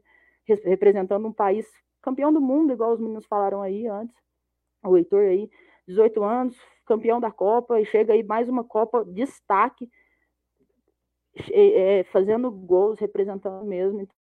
Então, assim, a gente tem que ter um pouco de cuidado. Eu, até ele também, como fato, tem um pouco de cuidado também aí, mas a gente acaba ponderando um pouco e entendendo um pouco o lado do cara que está chegando aí, que vai disputar bastante bola de ouro, eu acredito também aí, igual o Caio falou, vai disputar bastante bola de ouro. Eu acho que está aí para concorrer, Messi Cristiano Ronaldo, porque o cara é muito bom mesmo e ele vai representar bastante aí a França, com certeza, nessa Copa o nosso analista tático, Caio, a gente tem que falar um pouquinho da Dinamarca, né? Dinamarca, a gente está falando enaltecendo a França, realmente todos os méritos do mundo aí para o Mbappé. Destacar a grande partida do Griezmann, viu? Grande partida do Griezmann. É, você vê o Griezmann muito solidário, o Griezmann desde quando saiu do Atlético de Madrid na primeira lá para o Barcelona, enfrentou poucas e boas, mas bem solidário com o time, joga, joga para o que o time precisa e entende. E aí, quando a gente fala de ego, como o Heitor disse, se permitiu não, não deixar o ego maior e jogar pelo time, entender que hoje ele não vai ser o centro, que o centro vai ser o Mbappé e jogar para ele. Mas falar um pouquinho da Dinamarca, porque a Dinamarca é uma das era surgiu como uma das grandes possibilidades de surpresa, grandes expectativas. E se a gente analisar a partida, não foi tão simples assim. Suou a França, viu? E só mencionando que o primeiro gol saiu de uma jogada justamente de quem você comentou. Mbappé, Tel termina com o Mbappé. Mas eu queria que você falasse um pouquinho da Dinamarca também. Então vamos lá. É, só um ponto antes do Mbappé, que eu concordo muito com o que o Heitor e a Marina falaram, que a gente acaba analisando muito o lado do jogador, né? Mas a gente não analisa o lado do clube que ele tá, né? Da meio que a zona que é, né? Então, até que ponto esse ego dele não é de coisas que prometeram para ele e não foram cumpridas, né? Vamos lembrar que a gente viu o presidente da França, o príncipe da Arábia, todo mundo pressionando o garoto para ficar. E ele ficou. Então, até que ponto que foi prometido para ele não está sendo cumprido? Então, é, a gente acaba vendo sempre um lado da moeda e justamente por, por essa coisa do ah, é, ele pediu a saída do Neymar, não sei o que, criou essa, essa implicância com o atleta, mas a gente acaba não vendo um contexto geral, né? Então, a gente tem que sempre analisar os dois lados ali para não cometer nenhum equívoco. Sobre a Dinamarca, é, eu não gostei da estreia, achei um time muito lento. Achei um time que muita dificuldade em propor o jogo, passes muito lentos. Eu acho que isso se deve, deve um pouco para o fato do Eriksen também jogar um pouco mais à frente. Eu, particularmente, não gosto. Eu gosto mais do Eriksen quando ele joga onde ele jogou hoje, quando ele joga onde ele vem jogando no United, que é esse segundo volante. É o, principalmente num cenário que a gente está vendo, que as seleções inferiores jogam numa linha de cinco atrás, jogam em bloco baixo, então, você ter um jogador um pouco mais atrás, com a capacidade de passe que o Eriksen tem, é um diferencial para o seu jogo. É uma coisa que pode mudar uma partida. Então, esse é um ponto ali que, que, eu, que eu gosto mais dele vindo ali. Acho que, acho que a França hoje, principalmente dentro desse grupo, acaba exigindo demais de uma equipe que, e é difícil, cara. Você, você vê a França é uma, é uma seleção que acaba tirando você da tua zona de conforto. Você tem que jogar de maneira diferente. Então, eu pego até um pouco mais do primeiro jogo. Gostei, achei que conseguiu competir hoje com a França. É... Senti falta justamente, eu achei que ele entrou com, com o Cornélio, tô até olhando aqui, o, o Dansgaard e o Lindestrom, que são dois pontas, achei que eles foram pouco acionados dentro da partida tive muita dificuldade de fazer essa bola chegar até eles. E eu, foi o que eu falei, eu vejo a França com essa é, fragilidade, com essa vulnerabilidade dessa marcação. Mas é isso, a intensidade é muito grande né, da França, então fica difícil. Mas é uma seleção que eu ainda tenho uma boa expectativa. Acho que o Eriksen vindo de trás, ele agora vai ser meio que obrigado a isso, porque o, Delaney se machucou, tá fora da Copa. Então ele vai ter que fazer essa função. E, e, e é essa escalação. Eu acho que as trocas foram fundamentais. Eu acho que o caminho é esse. Um centroavante de referência, dois pontas abertos, um Eriksen mais atrás com capacidade para gerar jogo o tempo todo. Mas eu quero ver mais. assim. Eu acho que esse jogo vai ser bem interessante contra a seleção da Austrália, porque, como eu falei de vulnerabilidade, a Austrália é um time muito físico, A gente viu a dificuldade que a Dinamarca teve contra a Polônia. Foi Polônia? Não, desculpa, estou confundindo os grupos, né? Polônia foi. A Austrália está no grupo e a Tunísia. É Austrália, é Tunísia. Isso, exatamente. Isso. Então a gente viu contra a Tunísia a dificuldade que ela impôs à Dinamarca justamente por essa intensidade. Justamente por você dava liberdade para os zagueiros trabalharem com a bola, mas o jogo não fluía. E, e uma lentidão para você trocar de lado, passar de um lado para o outro. Então, se vier dessa maneira no jogo contra a Austrália, que se mostrou um time que funciona muito bem em bola longa, que funciona muito bem é, pressionando esse adversário, se impondo fisicamente, vai ter problemas mas eu acho que tem capacidade, tem um time capaz de chegar à próxima fase, sim. Depende só dela, né? É hora de se provar. Acho que, mas é um time que eu vejo bastante potencial ainda. Era um desfavor... a gente citava aí todo mundo, né? Que daria trabalho, que tem. Acho que é uma já está acontecendo uma troca de geração em relação à Euro. A gente já vê alguns jogadores caindo de produção, outros jovens ganhando um pouco mais de espaço mas eu acho que tem condição de chegar até a oitava assim e pode jogar um pouco melhor. E só para complementar, lembrando que então nesse jogo agora a França já classificada para as oitavas de finais, vai jogar contra a Tunísia quarta-feira, né, meio-dia. Então a Dinamarca vem com a possibilidade de classificar contra a Austrália. Se a Dinamarca vencer, ela, elas, elas classificam, né? Lembrando que a Tunísia também tem grande oportunidade, mas como a gente já mencionou quando a gente comentou um pouquinho do jogo de Tunísia e Austrália, é muito difícil porque joga contra a própria França, que vem embalada. É, vocês querem falar mais alguma coisa aí, Heitor, Marina? Só queria destacar, Kaique, é, seguindo a linha da Marina, eu achei o comentário muito pertinente, muito, muito bom, porque assim, o jogo coletivo da própria Dinamarca, que conseguiu anular, por exemplo, por duas vezes a, a França em Paris e na Dinamarca pela Nations League, hoje não funcionou. Funcionou até incrivelmente contra a Tunísia, adversária mais, mais fraca do grupo na partida de estreia, mas hoje, em vários momentos, se viu um jogo coletivo aberto, um jogo coletivo vazio, que não conseguiu, pelo menos, neutralizar certos pontos fortes da seleção francesa. Então, acho muito bacana a gente olhar por esse lado que a Marina trouxe. Quer complementar, Marina? Satisfeita? Não, eu concordo. Com... É, satisfeito, eu concordo com os meninos falaram. Acho que a gente tem que prestar atenção aí, ver como é que vai ser, igual o Caio falou bem no início aí, como é que vai ser as novas escalações. Eu acredito que ele vai manter, vai continuar nessa, nesse posicionamento. Mas vamos ver como é que vai ser aí nos próximos jogos. Ah, só lembrando, você, o fanático do futebol que acompanha aí o nosso quadro diário para falar sobre Copa, os fanáticos por Copa. Este é um programa apresentado pela Pinnacle, a casa de apostas, parceira da Melhor do Futebol. Então você não perca tempo, abra o seu celular, abra a câmera do seu celular, mire no QR Code que está na tela aqui do lado, bem bonito, perto de nós, e faça seu cadastro, já deposite sua grana e comece a apostar aqui. Olha, Caio, para mim deu retorno. A gente vai ter que falar sobre ela. A Marina não queria, eu não sei o Heitor, eu acho que o Heitor também vai querer, porque a gente, o Brasil hoje, hoje o Brasil era um só.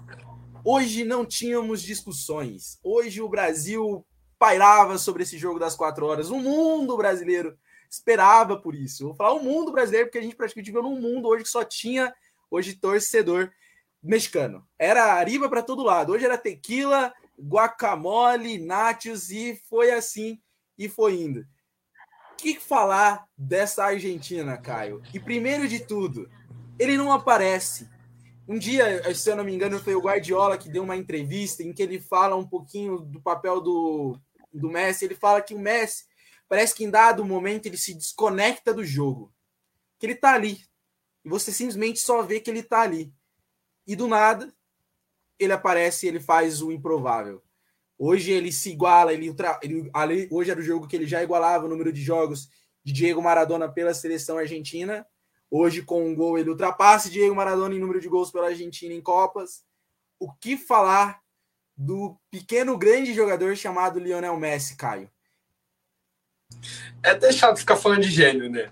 Assim, é, é muito complicado, cara. Ainda mais quando o gênio joga na seleção da Argentina. Mas, cara, eu, o Messi, assim, isso. É, é, você definiu, é o Messi, cara. Não toque na bola ele já fez aquele gol ali no, no Barcelona, acho que 300 vezes. Que você dá espaço para ele na intermediária, ele vai acertar a bola em algum lugar. Então, assim, você não pode. O que tem que fazer é não dar espaço para aquilo acontecer. E, cara, tem um vídeo viralizando, depois eu, eu posso até mandar para vocês, que é a inteligência dele, né? Porque o, o no lance o Álvares afuni, faz, é, entra em profundidade e ele simplesmente para. Ele fica parado. Ele como, como, como tipo assim, se alguém tivesse vendo de fora, fala, caraca, o Messi parou, não. Aí a bola chega exatamente no pé dele com uma liberdade que ele não encontrou dentro do jogo em nenhum momento. Então, assim, é muito bizarro, é muito difícil falar de gênio. É, eu citei até no início da, da live que para mim foi um jogo muito emocional, porque é era uma Argentina que chegava com uma expectativa que não chegava desde 2002, onde também saiu na fase de grupo, também aí, já estou até decretando que vai sair, mas vai que acontece. Onde saiu na fase de grupo, é, uma expectativa muito alta, um ciclo muito bom. Aí, às vésperas da Copa, perde um jogador fundamental nesse esquema, que era o Lo Celso, mas é, é, aquele cara que a gente fala muito pouco, né? Mas que é o que faz o motorzinho andar, o que funciona muito bem. E perde o jogo do jeito que foi para a Arábia. Num jogo onde fez, perdeu, fez três, quatro gols no primeiro tempo que não valeram. No segundo tempo, em cinco minutos, toma uma virada e não tem força mental para reagir. Eu bati muito nessa tecla. A Argentina perdeu muito jogo mentalmente. E hoje, o primeiro tempo, esse foi o cenário. Era uma Argentina apavorada. Assim. O Rodrigo Depou, acho que é o grande exemplo disso, porque ele é um cara fundamental no, no time da Argentina. E você via ele extremamente nervoso, não conseguindo dar sequência em nenhum lance, errando diversos passes. O, México hoje foi num 5-3-2, porque a Argentina é um time que joga muito em aproximação e pelo corredor central. Não é à toa que tem Lo Celso, Depou e Messi ali naquele setor, e não tem muitos jogadores no um contra um. É, é um jogo de aproximação em espaço curto que gera por ali. O México fechou bem aquilo ali, e a partir daí a Argentina não conseguia fluir. O Montiel fez uma partida horrorosa também, não conseguiu dar, dar sequência em nenhuma jogada. E o cenário do jogo ia fluindo nisso, assim, no segundo tempo. Eu achei, falando um pouquinho do México, que recuou demais deu a intermediária para a Argentina e eu acho que você corre um risco muito alto quando você dá a intermediária para. Porque aí é o que o Heitor citou. É, é, do, do, se conecta no jogo, né? De, você que citou, desculpa, não foi você? Agora eu esqueci. Foi você que citou. Do, do de se conectar no jogo. Que, é, e aí o Messi começa a recuar para a intermediária e receber a bola. E tocar na bola. E começa a participar. A bola começa a vir para ele. Ele começa a, a entrar e entender o que está acontecendo dentro do jogo.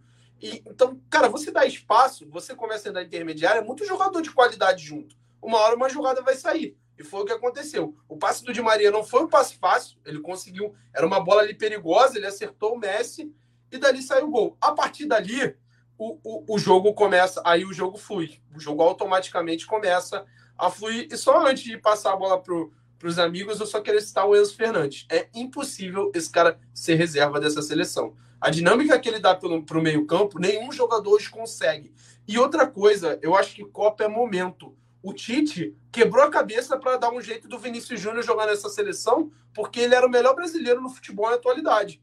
Então, o Enzo hoje, para mim, ele chega na Copa como, como o melhor segundo argentino. Ele só não estava jogando mais com o Messi nesse início de temporada. Então tem que dar espaço, tem que jogar. Então, a, a, quando ele entra, o jogo começa a fluir, ele começa a distribuir bem os passes, o Depou começa a entrar um pouco mais no jogo, e aí o México, para mim, peca, que recua demais. A gente tem visto na Copa time jogando em bloco baixo a partir do meio-campo. Passou do meio-campo, eu pressiono. O México não. O México fechou as linhas, foi lá para trás, todo mundo jogando na intermediária. Então as jogadas, a, genialidade acabou pesando. Mas o cenário do jogo que eu vi foi esse, cara, é, é complicado, assim. É, eu, eu agora estou muito curioso para ver o próximo jogo. Se essa Argentina vai ser a Argentina do ciclo, recuperou a confiança, vai funcionar dentro de campo, ou, ou essa saída do Lociel, saindo dessa dificuldade. Hoje teve cinco mudanças no time titular, achei demais. Eu não gosto desse tipo de coisa, ainda mais o torneio curto. Então, estou muito curioso para ver o que vai vir. Marina, é justamente sobre as mudanças que eu quero falar contigo. O, Scaloni mudou os laterais, ele mudou o meio praticamente inteiro. E, mudou praticamente inteiro, já que ele trabalha numa linha de quatro, né? Então, 50% do meio mudou. E também os zagueiros. Só para mencionar, saiu o Molina, saiu o Tagliafico. Para, para as entradas do também lateral direito, o Montiel e o lateral esquerdo, o Contina. Ele trocou o Romero pelo Lisandro Martinez, o zagueiro, que joga no, que tem a estatura um pouquinho mais baixa, mas joga no Manchester United para jogar ali pelo lado esquerdo e trouxe o Otamendi pela direita. E também mudou a dupla de, de meio, principalmente pendendo ali para o lado esquerdo. Ele tirou o Paredes e também o ponta ali, o Gomes, para a entrada do Rodrigues e o McAllister. E o que pensar da Argentina com essas mudanças, Marino? Qual foi a, a visão que a gente tem?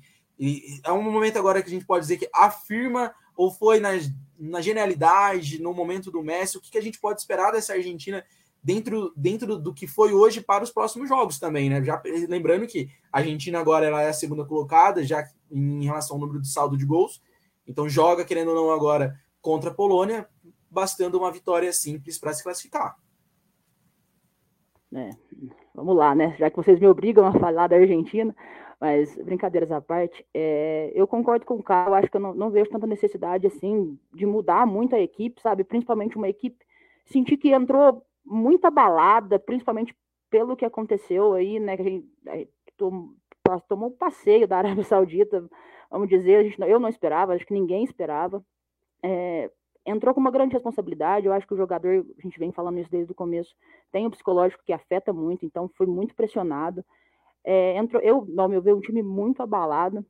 Então, assim, acaba que eu acredito que também essas substituições e essa movimentação toda também, principalmente no meio de campo, acaba desestruturando um pouco a equipe. Mas veja aí uma oportunidade para o Messi, é, que é o cara da partida, é o cara da Argentina, não tem. É, sentiu o México muito diferente do primeiro jogo o México que não, não tinha pressão, não dava pressão para cima da Argentina, sabe? Eu esperava muito mais.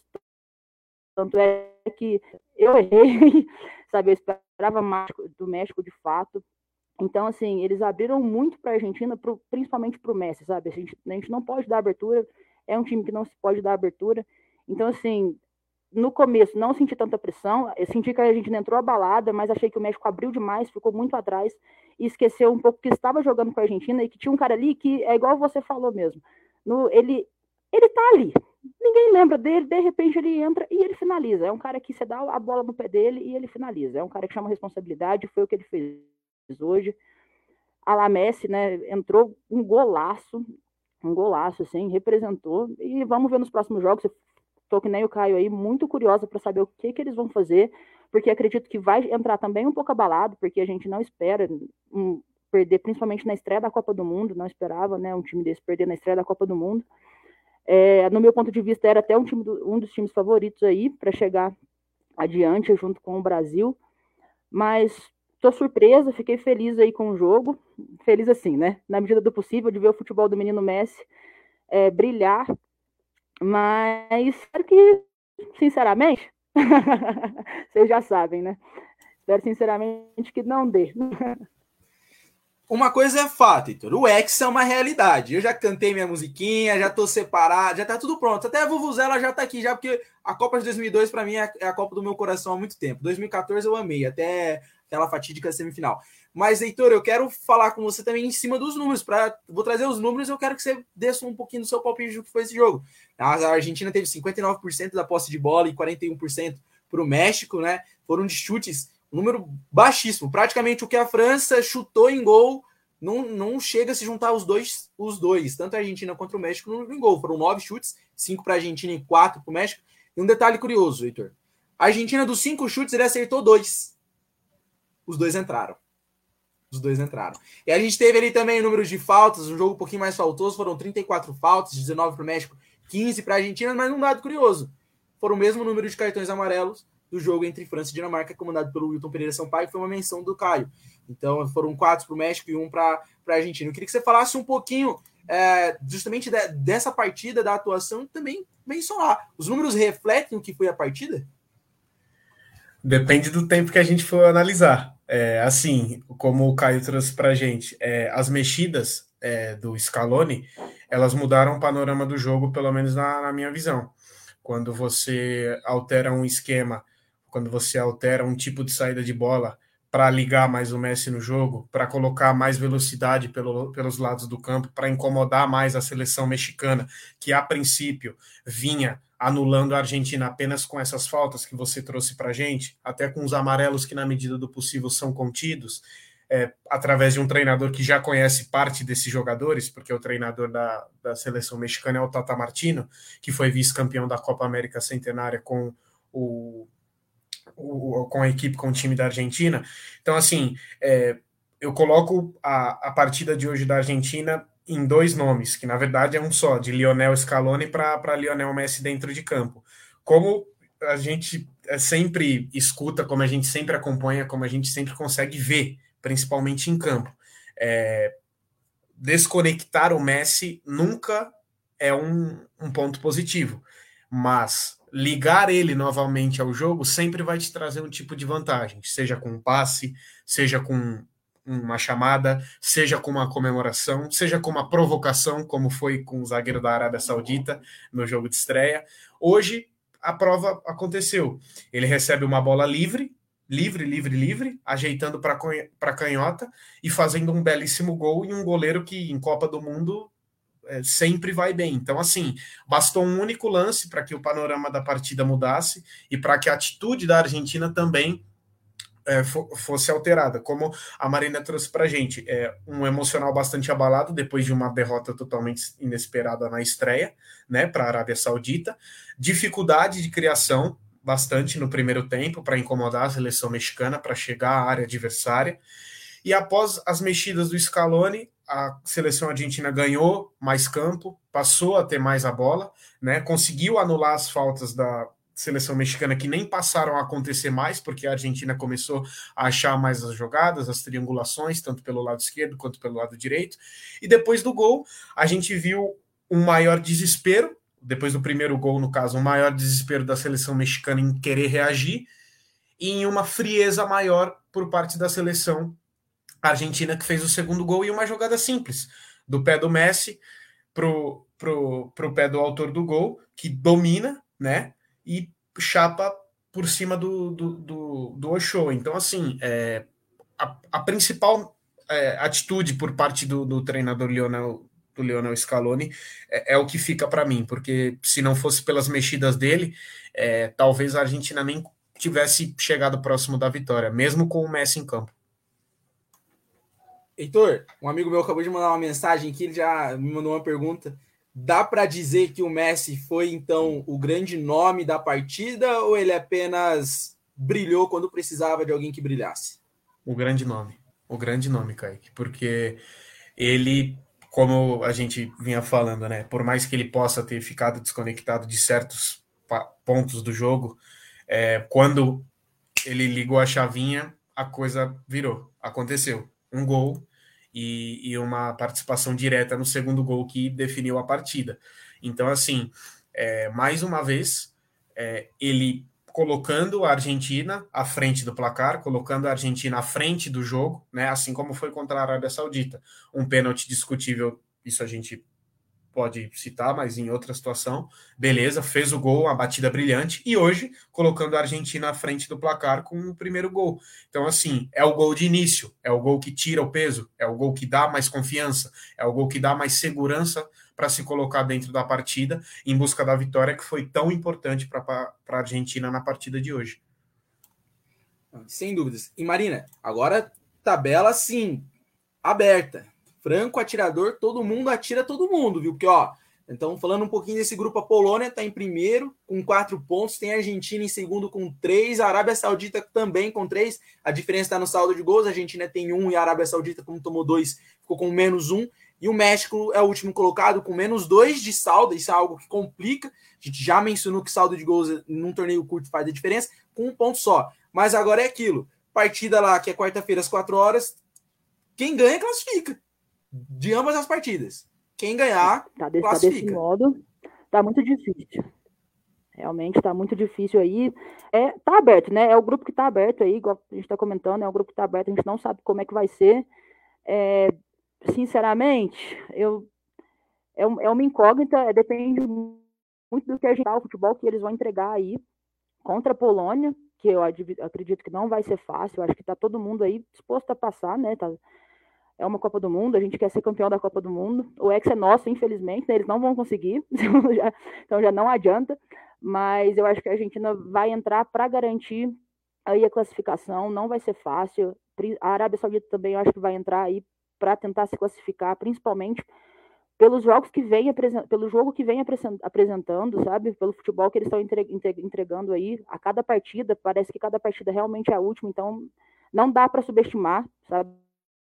Eu acho que nenhum, nesse, nessa fase de grupos aí, no grupo C, é um, são jogos que a gente não pode subestimar o futebol de ninguém classificar. Então, para a gente vai ser uma incógnita aí, vamos ver como é que vai ser esses próximos jogos. Caio, você acha que faltou para o México um Abel Ferreira? Aquele treinador que sabe jogar defensivamente. Não sei vocês, não sei vocês, mas eu não vi o México jogar, gente. Eu não vi o México jogar. Você pode não jogar com a bola, tá tudo bem. Não tem problema você não jogar com a bola. Hoje o futebol permite. Vamos parar com essa ideia de que joga quem tem a bola. O bom de jogar com a bola é que você descansa. Isso é fato. Mas de qualquer forma, que, que gente, será que faltou um, um Abel Ferreiro, um Abel Ferreira ali para falar ataque? Porque o México não atacou. O México esqueceu como faz gol. Acho que com o Abel o desempenho ia ser melhor. É, o México, quem viu a primeira partida do México, foi por um contexto completamente diferente. Foi outro time. No primeiro, primeiro jogo era uma linha de quatro, tinha uma referência lá na frente. Era, o Edson Álvares foi titular. Eu confesso que eu não sei se ele teve alguma lesão. Me surpreendeu muito quando eu vi ele no banco, o jogador do Ajax, que para mim é um dos pilares dessa equipe. É... Ele, então, o cenário foi o seguinte: eu preciso anular o que a Argentina tem de melhor que é o jogo pelo corredor central, é o jogo de aproximação. É, então, como é que foi isso? Eu boto é, 5-3-2 e eu, em duelos ali individual. O guardado geralmente saía no Depou, o Hector Herrera mais preocupado ali com o Messi junto com o Montes, que era o zagueiro central, o, Luiz, o Chaves saindo no, no McAllister no primeiro tempo, e no primeiro tempo funcionou. Essa ideia ali do do jogo individual, marcação individual por setor, fechando os espaços, tirando e, e se aproveitando dessa dificuldade da, da Argentina no mental. Sabia que a Argentina estava indo para o jogo muito pressionada. Só que aí, a, a, minha visão do jogo hoje foi que parou aí. Não teve mais assim. Tá, beleza. Então, como é que eu vou atacar? Eu vou simplesmente lançar a bola no Vega, no Lozano o tempo todo, e eles se viram lá na frente. É, eu meio que. A impressão que me passou foi essa. É, então, assim, e, e, é muito difícil, né, cara? Você está jogando contra uma Argentina, com um time com uma qualidade absurda. Que aí, o, com 20 minutos, 15 minutos, o treinador mexe entra Enzo Fernandes, entra é, o Álvares, é um banco de bala que nem entrou, ficou no banco. Então, acaba que, até por uma questão de cansaço, as tuas linhas vão diminuindo. Você vai se retraindo cada vez mais, você vai dando campo para a Argentina jogar. Então, para mim, faltou isso para o México, alternativa cara, eu vou jogar nesse esquema, beleza, mas eu preciso de uma válvula de escape. Ou vou precisar quando a bola. Beleza, tiro de meta, a bola voltou para mim. Cara, eu preciso ficar dois minutos com essa bola. Eu vou trabalhar, eu vou tentar sair tocando. É, eu preciso, de alguma maneira, para poder controlar um pouco o jogo. Se eu ficar. É, beleza, perdi a bola, bola longa lá no Lozano para se virar, bola longa no Vega, que eles não tiveram um lance, cara, de escape assim que conseguiram gerar um perigo. O Martinez, o lance mais perigoso foi a falta que o Martinez ainda fez uma defesa bonita lá, encaixou, é, foi até bonita a defesa.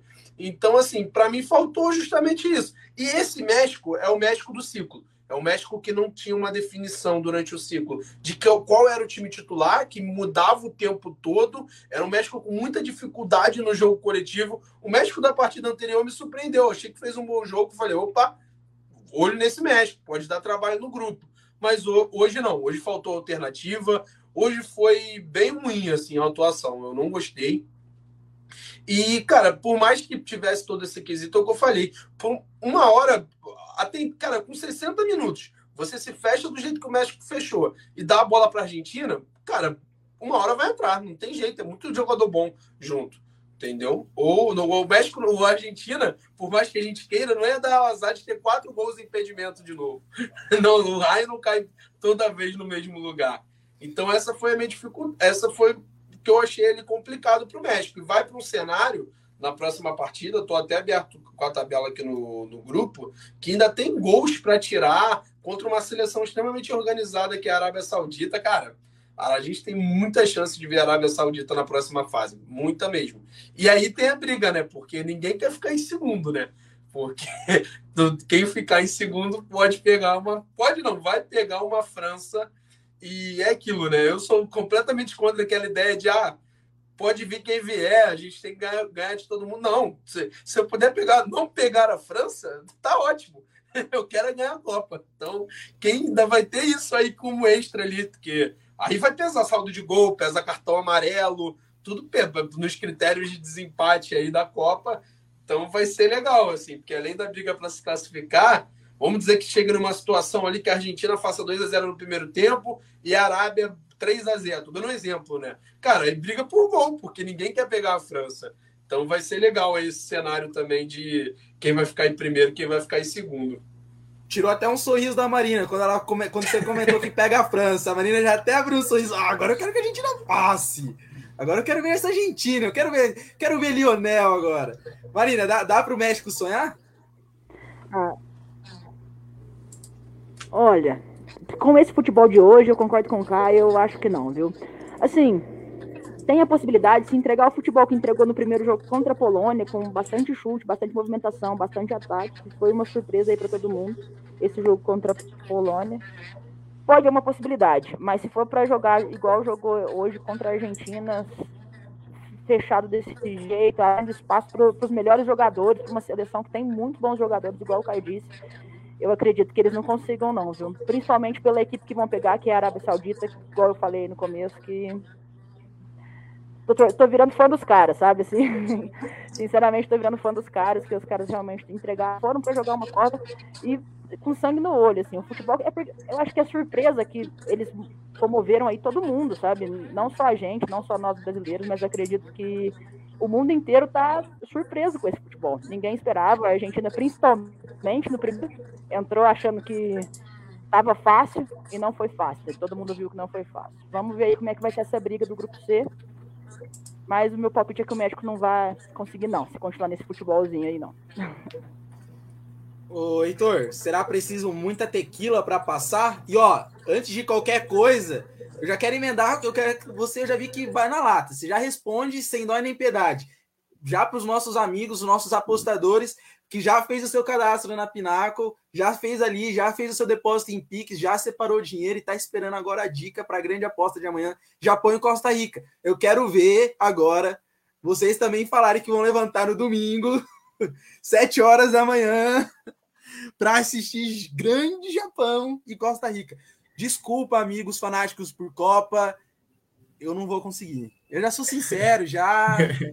Hoje, hoje, hoje eu vou copar. Mas todo espaço para falar também já sobre o México, tá bom, Heitor? Mas eu quero que você emende o jogo já de amanhã já. Claro, com certeza. É, eu vejo que o comentário do Caio e também o da, da Marina, eles fazem total sentido. Primeiro porque a gente hoje notou uma, assim, diferença de, de perfil, de atuação, de comportamento da seleção mexicana, o que, na minha opinião, foi crucial para a derrota deles. É, Contra, tudo bem, contra a Polônia você tem uma outra escola de futebol, um outro formato de jogo, outros jogadores, obviamente, mas é, daria sim para ter feito uma partida mais direta, mais franca contra a Argentina, que até então, antes do jogo começar, era adversária direta pela segunda vaga, porque na partida da manhã, como a gente já comentou, como a gente já trouxe aqui no programa, a Polônia venceu a Arábia Saudita. Enfim, já foi, e agora vamos ver se o México é, consegue uma vitória, como vocês mesmos trouxeram, uma seleção bem organizada que é a da Arábia Saudita, que com certeza vai trazer alguma coisa para tentar surpreender a, a, velocidade e o esquema tático da seleção mexicana. Bom, para amanhã, Japão e Costa Rica. Eu tô sentindo que vem surpresa por aí, cara. É, na linha do Irã, que tomou de seis na primeira rodada e surpreendeu vencendo o Gales na, na segunda.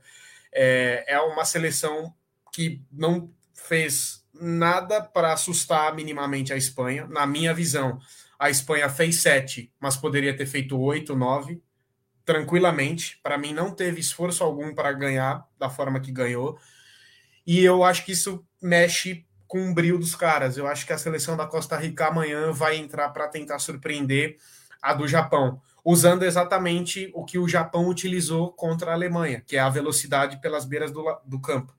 É, o segundo gol, principalmente do Japão, é, é, fala por si só. O camisa 18, que agora não me lembro o nome, acho que é o. A, a, fizeram até um meme com isso. A batata da Argentina está. É, as, não foi uma, algo assim. Assano, isso. É o nome dele. Camisa é nome 18, dele. é, pelo lado direito.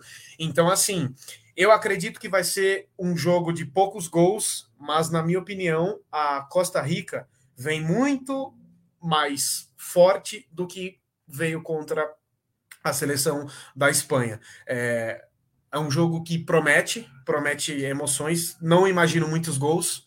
É, assim, se fosse para apostar agora, junto com vocês, eu faria aquela aposta de menos de 2,5 gols ou até menos de dois gols na partida. Se fosse para fazer uma aposta, a minha seria essa.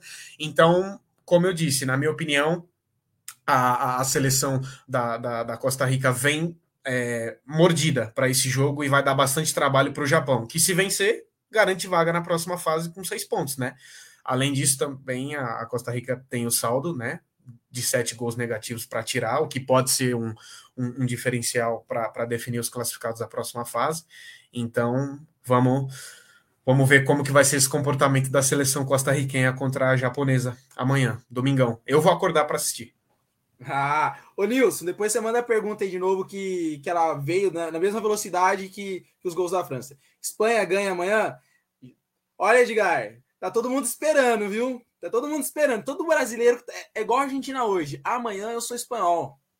Amanhã eu nasci espanhol. Amanhã eu já tô lá com a minha bandeirinha, pintei no rosto, faixa. Amanhã não tem outra opção, cara. Não sei você. A gente vai falar sobre mais, Edgar. Não, fiquem com a gente que a gente vai falar so, sobre a Espanha e a Alemanha, que é o grande jogo, mano. Que delícia às quatro da tarde poder assistir. Japão 3, Costa Rica 0. Eu iria nesse placar, viu, Marina? Eu, eu vou ser bem sincero. Vou ser bem sincero. Não vou falar eu iria, não, porque eu não, não vou mandar de malandro, não. Eu já fiz minha aposta na Pinaco. Eu coloquei 2 a 0 Eu tô partindo de 2 a 0 Para mim é vitória amanhã japonesa. Eu, eu vou no, no bolão, no bolão da empresa, a gente não fez o Japão, mas eu coloquei amanhã vitória japonesa. Você acha que o Japão pode vir a, vir a surpreender a Costa Rica? Ou, no caso, a Costa Rica surpreendeu o Japão? Repete a pergunta. Opa! Ai, acho tá. que travou o seu, seu peguei, a pergunta, peguei a pergunta no meio aí. Tá ouvindo? Tô, tô. Quer que eu tá repita? Tá, tá. Não, peguei essa pergunta no meio, mas eu entendi aí surpreender, mas eu já tenho meu ponto de vista sobre Japão e Costa, e, e Costa Rica amanhã. Eu acho que da Japão, apostei quase perto de você, apostei 2 a 1 um. Eu acho que a Costa Rica vai mostrar um futebolzinho, mas eu acho que não vai dar para surpreender tanto o Japão, não. E eu acho que, que o Japão vai acabar levando, essa, levando a melhor amanhã aí. Vamos ver como é que vai ser. É, assim, né? Eu acho que a Costa Rica também vem muito abalada, né, do que aconteceu. Vai entrar muito abalada, principalmente aí com o saldo de gols que que carrega nesse, nessa fase de grupos, mas eu acredito que amanhã dá Japão sim. Eu, amanhã eu vou, vou entrar para. Vou acordar para assistir o jogo, porque eu acho que é um jogo que vale a pena assistir. Eu, eu acho assim, eu gosto de ver o Japão jogar. Eu, às vezes é, é, assim, é meio contraditório eles ali. Você fala, não, tá bem, mas de repente eles falam, gente, o que está acontecendo? Mas é muito, é muito bacana ver eles jogarem. Eu acho que eles vão surpreender vão, e vai ganhar da Costa Rica sim. Ô, Caio, eu não gosto muito de falar desse negócio de placar de 7 com a camisa do Brasil, não. Isso é um... já foi. Não, não vamos falar desse, desse passado, não. Mas você acha que o Japão, principalmente com a velocidade, que foi uma marca contra a Alemanha, explorou essa velocidade, pode selar sua classificação mesmo? Porque só vencer. Acho que a grande dificuldade para o Japão amanhã é ter que propor o jogo, né? Jogou num cenário completamente diferente contra a Alemanha. Just... E até quando mudou, que foi onde realmente assumiu ali um bloco baixo, botou uma linha de cinco e no contra-ataque com o famoso dois pontinhas rápidos, né? Foi dali que o Japão conseguiu ganhar o jogo. Mas, cara, eu, eu acho muito difícil. Essa Costa Rica, eu não consigo ver nada assim positivo para se falar. Acho que o fato emocional destruído. Acho que o jogo, defensivamente, a Costa Rica não entregou absolutamente nada na partida não conseguiu pressionar em nenhum momento, não conseguiu ser o, o, as linhas super abertas em amplitude muito mal. O, o, o, o Heitor falou sobre, da outra partida sobre balancear, né? Você cair para um lado, cair para o outro, fez errado, gerava espaço o tempo todo. Então, assim, cara, muito difícil. Só que assim, é Copa, né? Então, até o, sobre o, o Heitor citou o Irã, eu vejo até mais assim coisas positivas do, no histórico do Irã do que hoje na Costa Rica. Eu acho que é um ciclo que não se renovou. Então, assim, é, mas é Copa, né? Então, acho que só por isso já vale acordar às 7 horas da manhã para assistir o jogo. Eu vou acordar, mas eu confesso que tenho muito pouca expectativa. Espero me surpreender até para ter um jogo legal. Até para, cara, ser um jogo bacana de se assistir, que a Costa Rica consiga dar a volta por cima, fez duas Copas aí legais nas últimas duas competições. Então, mas eu acho difícil. Eu acho que o cenário é totalmente voltado para o Japão. E o Japão ainda sonhando com uma vaguinha, né, cara? A gente sempre tem uma seleção grande caindo aí. Então, é jogo muito tenso amanhã, quatro da tarde. A gente vai falar sobre isso. Mas eu acho que realmente, cara, é muito difícil imaginar que, que o Japão tem tudo para chegar a seis pontos e colocar aí uma situação muito boa para a última rodada. E Heitor, falando também do jogo das 10, da grande geração belga que, que, de famosa mesmo só tem a geração, porque de título mesmo não ganhou nada, né? Quem gosta de papel no papel é aquela seleção, seleção que você sempre encanta. Se eu definisse a, a Bélgica no primeiro jogo, seria aquele meme que a, simplesmente está com os olhinhos instalados, assim, tipo, o que, que é isso? O que, que é essa geração belga? Sim. Que faltou. Você acha que a, o Lukaku tá fazendo muita falta? E qual é a expectativa da Bélgica que enfrenta o Marrocos? que pode a Bélgica, que venceu o primeiro, também tem a oportunidade agora de se vencer, caminha aí já a passos largos para selar sua classificação. Então, porque lembrando que a Bélgica tem um grupo ali, junto com a Bélgica tem três pontos, tem a Croácia com um ponto, o Marrocos com um ponto também, e o Canadá em último. Então, se a Bélgica, é nem oportunidade, a Bélgica venceu amanhã, ela selou sua classificação. Então, qual é a expectativa? Como trabalhar isso também, esse espírito, o, o anímico? Concordo, assim, 100% com o que você falou. É, esse ânimo, essa vontade, ela precisa aparecer, cara, porque contra o Canadá, pelo menos nos 15, 20 primeiros minutos, eu não vi nada disso. Tanto que a gente viu um pênalti, né?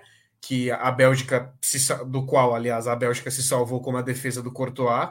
É, então, assim, se entrar contra o Marrocos como entrou contra o Canadá, vai passar as mesmas dificuldades de transição, triangulação e construção de ataque ou até mais. É capaz de tomar um até dois gols, porque a seleção do Marrocos ela não é tão fraca como se imagina. É, é, aliás, ela não é fraca. Ela não está na Copa, na segunda Copa do Mundo consecutiva à toa. Ela tem jogadores rápidos e ela tem uma ideia de jogo definida, o que na minha opinião faltou para a Bélgica na partida contra o Canadá. Dificuldade de decisão, Hazard segurando muita bola, De Bruyne errando alguns passes que no Manchester City não erra nem de olho fechado.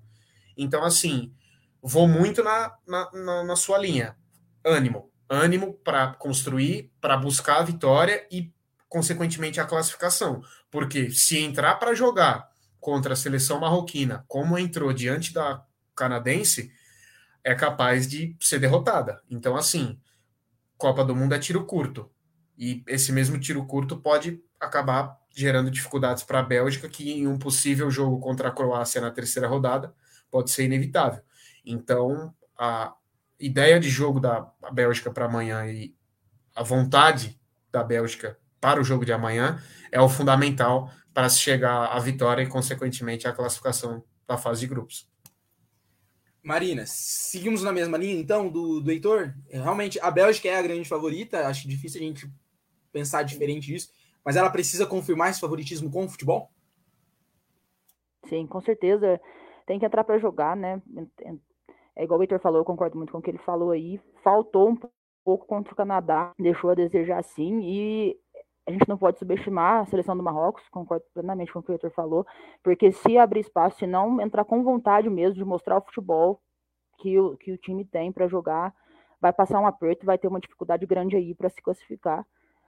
E pegando o Marrocos aí principalmente, né? Porque vai entrar, eu acredito que o Marrocos vai entrar aí para conseguir pelo menos fazer uma disputa aí, ver se consegue chegar aí perto da Croácia, vai depender dos jogos aí entre a Croácia e o Canadá também. Mas eu acredito que Marrocos vai entrar para dar um trabalhozinho aí para a Bélgica, então eu acredito que tem que ter força de vontade aí e mostrar o futebol que eles mostram aí, estavam dispostos a, dispostos a mostrar aí no começo, né? Menino analista Caio, vamos falar taticamente um pouquinho desse detalhe do jogo, que é uma curiosidade. A gente tem um lado esquerdo, o lado esquerdo do, da Bélgica é um lado esquerdo que não é muito marcador e é lento, porque a gente tem um Vertogen para começar ali fazendo a linha de três pelo lado esquerdo, e tem joga jogou pelo menos no primeiro jogo o Carrasco e o, e o Hazard. Não são dois jogadores que têm como característica a marcação. E vai bater de frente com o melhor lado de Marrocos, que é o Ala Hakimi, né, que joga na Inter de Milão, junto com o Ziyech, jogador que fez grande temporada no Ajax e que está no Chelsea. Então, como a gente pode esperar principalmente esse confronto de, de lados da Bélgica versus Marrocos, e o Marrocos sonhando, porque, pô, tá aberto. Se o Marrocos vencer, dependendo da partida ali da Croácia, também pode já pular para segundo colocado e brigar na, na, na, última partida. É, vai ser complicado, assim, porque Marrocos, além de a estreia, teve um pouco de dificuldade, acho que tensão da estreia, o time da Croácia também, apesar de não ter sido muito agressivo, controlou muito bem a bola, não deu muita oportunidade para Marrocos. Cara, é a seleção africana com o maior nível individual. A gente tem o Hakimi, tem o Mais tem o, o Ziyech, que você citou, tem o centroavante que é do Sevilha, me fugiu o nome dele agora. Então você tem alguns valores individuais importantes. E como você citou, é uma seleção organizada. Acho que era, grande era uma das grandes expectativas para essa Copa também, que poderia surpreender. E, e a Bélgica mostrou muito pouco né, nesse jogo. Acho que foi muito mal na partida, teve muita dificuldade dentro do jogo. Até puxando aqui a, a, alguns detalhes do jogo passado, é, acho que o Canadá teve totais. Cara, foi questão de pontaria mesmo, né? Pênalti perdido e tudo mais. O erro da. A gente citou tanto a linha de impedimento no início, o erro da linha de impedimento no gol do, do Bastiuai. Então, assim, é uma seleção que precisa mostrar muita coisa diferente, se aproximar mais dessa geração belga que a gente já não vê um tempinho, do que o que foi a partida. Eu acho que é uma partida para esquecer foram muitos problemas. O, até as entrevistas do De Bruyne depois do jogo foram bem legais. Assim, ele, é, tipo, ele foi muito sincero no que ele falou, que o time não tinha condição de ganhar a Copa jogando dessa maneira, que precisava mudar a maneira que jogou. Então, cara, um confronto muito difícil, assim. É... E sobre especificamente sobre o lado que você citou, eu me surpreendi um pouco com a partida do Aderweireld e do Vertogen. Acho que eles foram bem no jogo e eles estão um pouco tempo, já um certo tempo longe desse cenário de competição de mais alto nível. Mas, cara, o Carrasco ali vai ser um problema, na minha visão. Você, botar, você vai prender ele com uma coisa que ele não te entrega, que é a marcação, com o Hakimi subindo ali o tempo todo.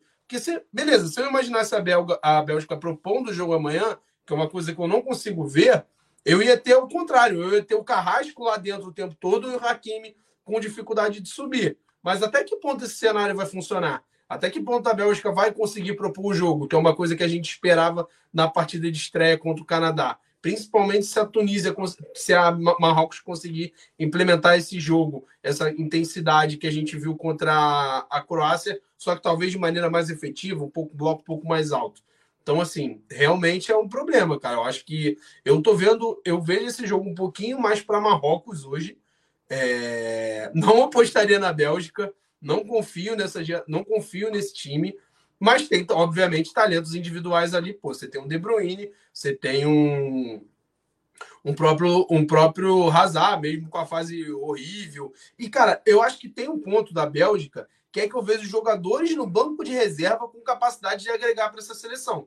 Eu vejo alguns jogadores ali, tem o próprio De, De Ketelari, que no Milan ainda não se firmou, mas é um excelente jogador.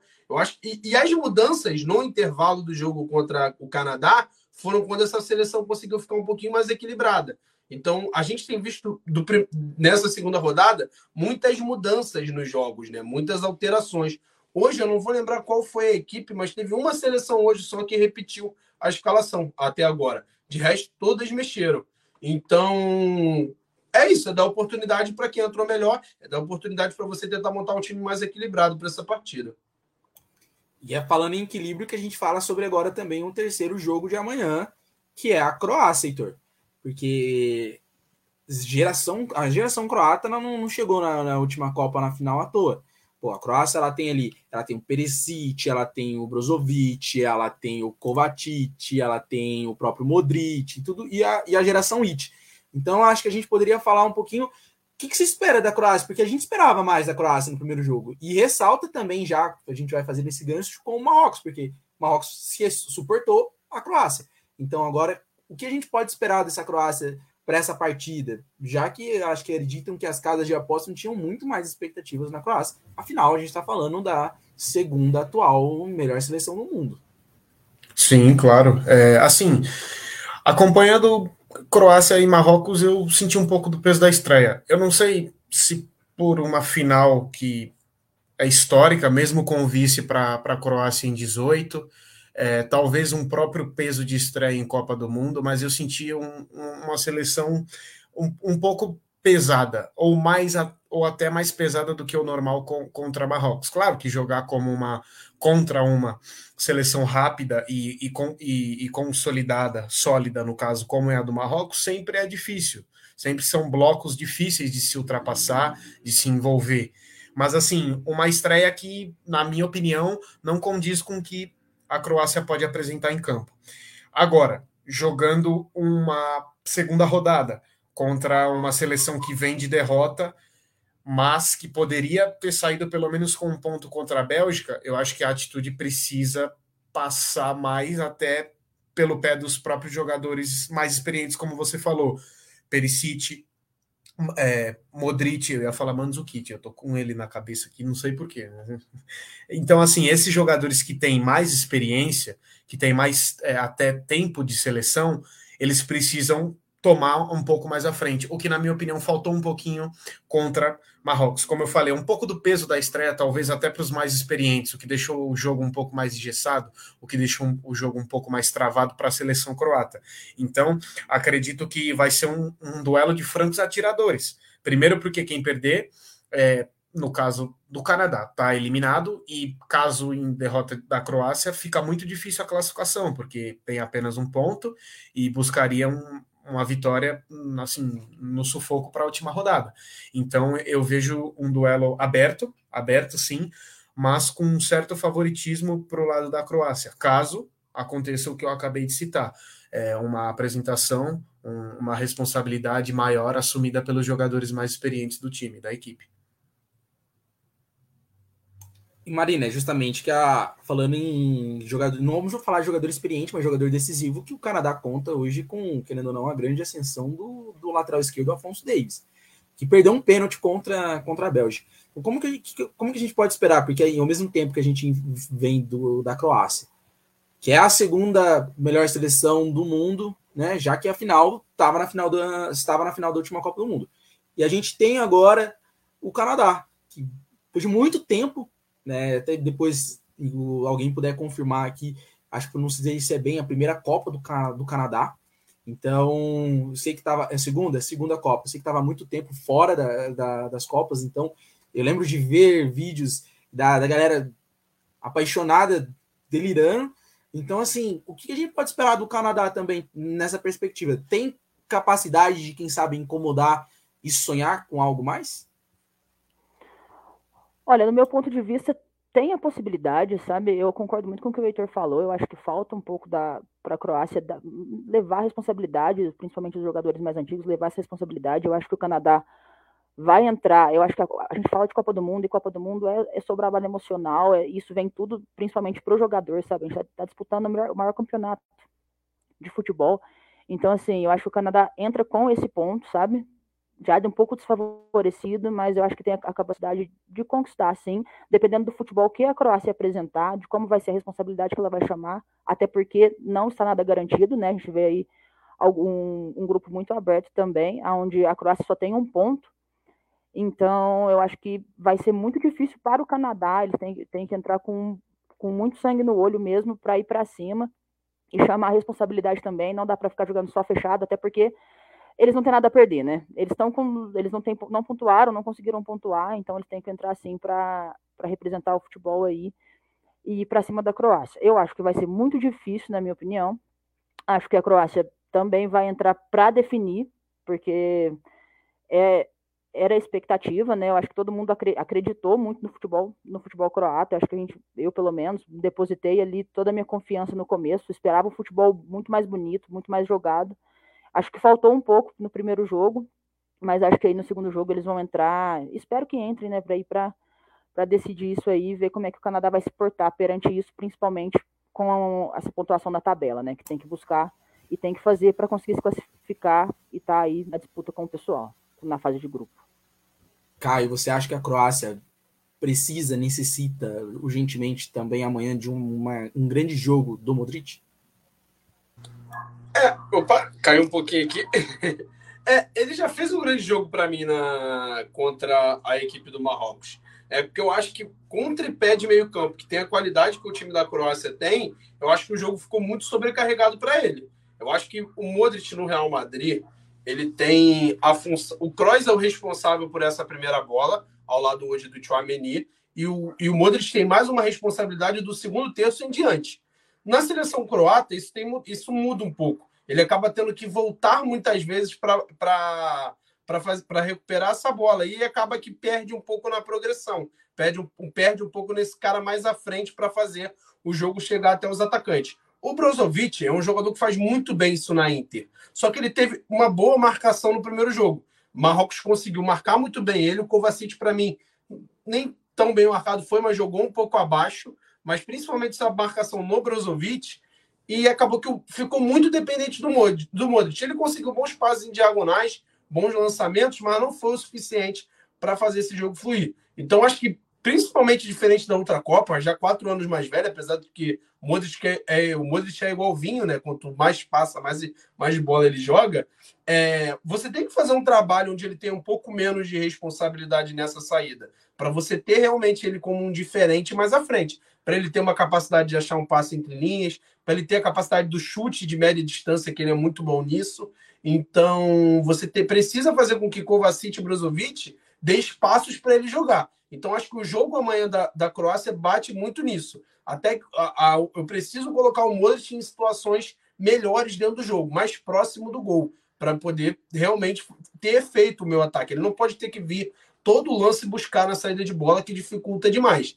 E aí vamos ver como vai ser Canadá. Canadá foi muito bem no primeiro jogo. É uma seleção jovem, acho que isso pesou um pouco contra a Bélgica na hora de tomada de decisão. Né? Faz parte. É uma seleção que eu acho que está sendo muito mais preparada para a Copa em casa, né, que é em 2026, é, Canadá, México e, e, Estados Unidos. Então, mas é uma geração muito boa. É uma geração que tem capacidade, sim, de fazer essas anulações que eu citei no jogo da Bélgica e ter capacidade da, da Croácia e ter capacidade para fazer um bom jogo ali. Isso é alguma classificação. É, eu acho que se pelo menos empatar, você consegue chegar no último jogo ali vivo. Então, mas eu acho que precisa aproveitar esse momento, precisa aproveitar essa dificuldade que a Croácia mostrou, essas vulnerabilidades que a Croácia mostrou no seu jogo, para poder surpreender e fazer um bom resultado. É... Principalmente com a Croácia deve ter mais a bola né, nesse jogo, então vai te dar um jogo mais de transição, explorar contra-ataque. A, a, a, Croácia tem muita dificuldade quando faz essa pressão pós-perda e ela é superada e tem que voltar. Então, a, o time que consegue jogar bem em transição pode explorar muito bem isso. É, então eu estou bem curioso. Acho que tem tudo para ser um dos jogos mais interessantes do dia, se não o mais interessante. Óbvio que a expectativa está toda para a Espanha e a Alemanha, que acho que é o jogo de maior projeção, mas eu acho que esse jogo tem potencial aí para superar. Acho que vai ser um jogo bem legal. Então, antes da gente falar também do último jogo, que é o jogo, como o próprio Caio falou, que traz grande projeção. Alô, Edgar, você que estava aí, que fez a pergunta para gente, espero que você esteja agora também para saber os nossos palpites. E ó, volto a falar, lembrando que os Fanáticos por Copa é um programa apresentado pela Pinaco, a casa de apostas parceira da Melhor do Futebol. Então abre o seu celular, mire nesse QR Code, vamos ganhar dinheiro. Vamos ganhar dinheiro, que eu já ganhei hoje. Hoje, cara, eu tô muito feliz que eu ganhei dinheiro hoje. Eu tô muito feliz, eu ganhei em casa. Faz muito tempo que eu não ganho dinheiro em casa. Eu tenho que me matar para ganhar um dinheirinho. Então, ó, muito feliz. Então, abre o seu, abre o seu celular, mire nesse QR Code, faça seu cadastro na Pinaco, a casa de apostas parceira da Melhor do Futebol e é sem dúvida a casa de apostas mais inteligente do mundo. Então, vamos ganhar dinheiro e vamos fazer nossas apostas. E Caio, eu vou falar com você. Eu queria falando sobre a Alemanha, fazendo uma menção à, à sua camisa aí. Provavelmente a Alemanha deve estar pensando assim: help, Anitsubari, Anitsubari, Anitsubari. Quem que pode ajudar essa Alemanha? Afinal das contas, a Alemanha amanhã decide, como diz grande news, ele, ele sabe o time eles amanhã a Alemanha decide o futuro na Copa do Catar. Basta um, uma derrota, tá eliminada. E a Alemanha que já caiu na fase de grupos na, na última Copa. Qual é a expectativa amanhã para a Alemanha? Então, eu tenho dois pontos, né? Eu não consigo ter muita raiva da Alemanha por conta do que a gente citou de 7 a 8 e tal. Então eu tenho o ponto de ser uma favorita que cai logo mas também fico um pouco triste de não ver na fase mata-mata, né? Porque eu gosto muito do, das seleções grandes disputando, né? Os grandes jogos. Mas para o Brasil, que é o que interessa, é bom que saia logo, menos uma. Então, então cara, a Alemanha é um fato curioso. A Alemanha, para mim, ela fez um primeiro tempo, talvez que colocasse ela no patamar das seleções que jogaram o melhor futebol dentro da Copa até aqui. O problema foi a queda no segundo tempo. O problema foi o quanto que essa seleção caiu no segundo tempo. E eu acho que você falou sobre quem pode ajudar, né? Acho que o primeiro fator é o Hansi Flick, porque eu não gostei das substituições no jogo. Eu achei que a saída do Gundogan foi crucial para a queda da Alemanha. Acho que a partir daquele momento a Alemanha perdeu a bola de vez, não conseguiu funcionar. Então, eu tô bem, eu acho que ele é o primeiro pessoa que tem que se ajudar, que tem que ajudar a sua seleção. Entendo que é um trabalho curto, ele assumiu tem apenas dois anos, mas, cara, eu realmente não gostei da substituição. Acho que o Gundogan é peça fundamental. O Musiala, então, nem se fala. O Musiala, para mim, é, tá entre os melhores jogadores da Copa, não jogadores jovens, não jogadores jovens, mas um dos melhores jogadores da Copa. Então, acho que tem certos jogadores que não podem sair, ainda mais num, num jogo como estava aberto ainda contra o Japão. Então, acho que esse é o primeiro ponto. E manter, né? Eu acho que fez um bom primeiro tempo, depois teve muita dificuldade, e amanhã é um cenário completamente diferente do que foi o Japão. É uma seleção da Espanha que quer a bola, que vai trabalhar, que gosta de propor o jogo, que não gosta de não dar a posse ao adversário. Então eu estou muito curioso para ver como isso vai funcionar. Será que ele vai de novo abrir mão do Gundogan? Vai botar um Goretzka, que é um pouco mais físico, ter um entrosamento com o Kimmich para começar né, já nesse jogo contra a Espanha? Eu não faria isso. Acho o Gundogan peça fundamental. Será que ele vai tirar o Sully, que, que não, não achei que jogou tão bem? Então tem alguns pontos ali dessa seleção que eu estou curioso para ver. É, mas eu acho que é uma seleção que mostrou no ciclo e no jogo para o jogo contra o próprio Japão que tem condição de brigar contra a Espanha, que tem condição de fazer um bom jogo, mas agora tem que se ajudar. Não dá para fazer um primeiro tempo como fez e cair da maneira que caiu, ser surpreendida com todo respeito ao Japão, mas não pode ser surpreendida da maneira que foi no segundo tempo. Eu acho que tem que ser uma, uma seleção que tem que manter um mínimo de regularidade dentro da partida. Heitor, será que amanhã o Hans Flick vai chegar no vestiário e vai mandar um cabeça fria, coração quente? Porque amanhã vai ser assim, cara. Vai. Amanhã vai. É, então, assim, eu vejo o seguinte: a Copa do Mundo é, ela é uma competição de tiro curto. E muitas vezes esse tiro pode ser mais curto do que se imagina, porque em caso de derrota amanhã, a Alemanha está eliminada. E seguindo é o gancho que o Caio utilizou, é, o relaxamento, com todo respeito à seleção do Japão, obviamente, o relaxamento que se existiu contra a seleção japonesa deu margem para que a virada acontecesse. E diante de uma seleção que tem uma ideia clara de jogo, de envolver o seu adversário, esse relaxamento, se acontecer, ele pode ser ainda mais do que fatal. Ele te tira de uma Copa do Mundo e pode até fazer isso com uma goleada. É, se um piscar de olhos, pode-se dizer assim, contra o Japão, uma cochilada já tirou três pontos da Alemanha, o mesmo acontecendo contra a Espanha pode ser ainda fatal. Ainda mais fatal, aliás. O último jogo entre as duas seleções Espanha e Alemanha, foi 6 a 0 para a Espanha. Isso aconteceu em 2020. Então, assim, o retrospecto não é nada favorável para os alemães. Nada, nada, nada, nada, nada. Então, mais do que nunca, é necessário um jogador-chave, como o Caio citou, o Gundogan, que é o cérebro dessa equipe, que consegue cadenciar o jogo e muitas situações oferecer perigo ao adversário com a bola rolando e com a bola parada, e velocidade acionar os homens de velocidade, Gnabry e, Mus e Musiala principalmente, que no jogo contra o Japão finalizou uma bola na trave. As chances apareceram sim contra o Japão e podem aparecer também contra a Espanha. Porém, o nível de dificuldade ele é maior. Você tem uma seleção, como eu disse, com uma ideia clara de jogo que envolve seu adversário, tanto para marcar quanto para atacar.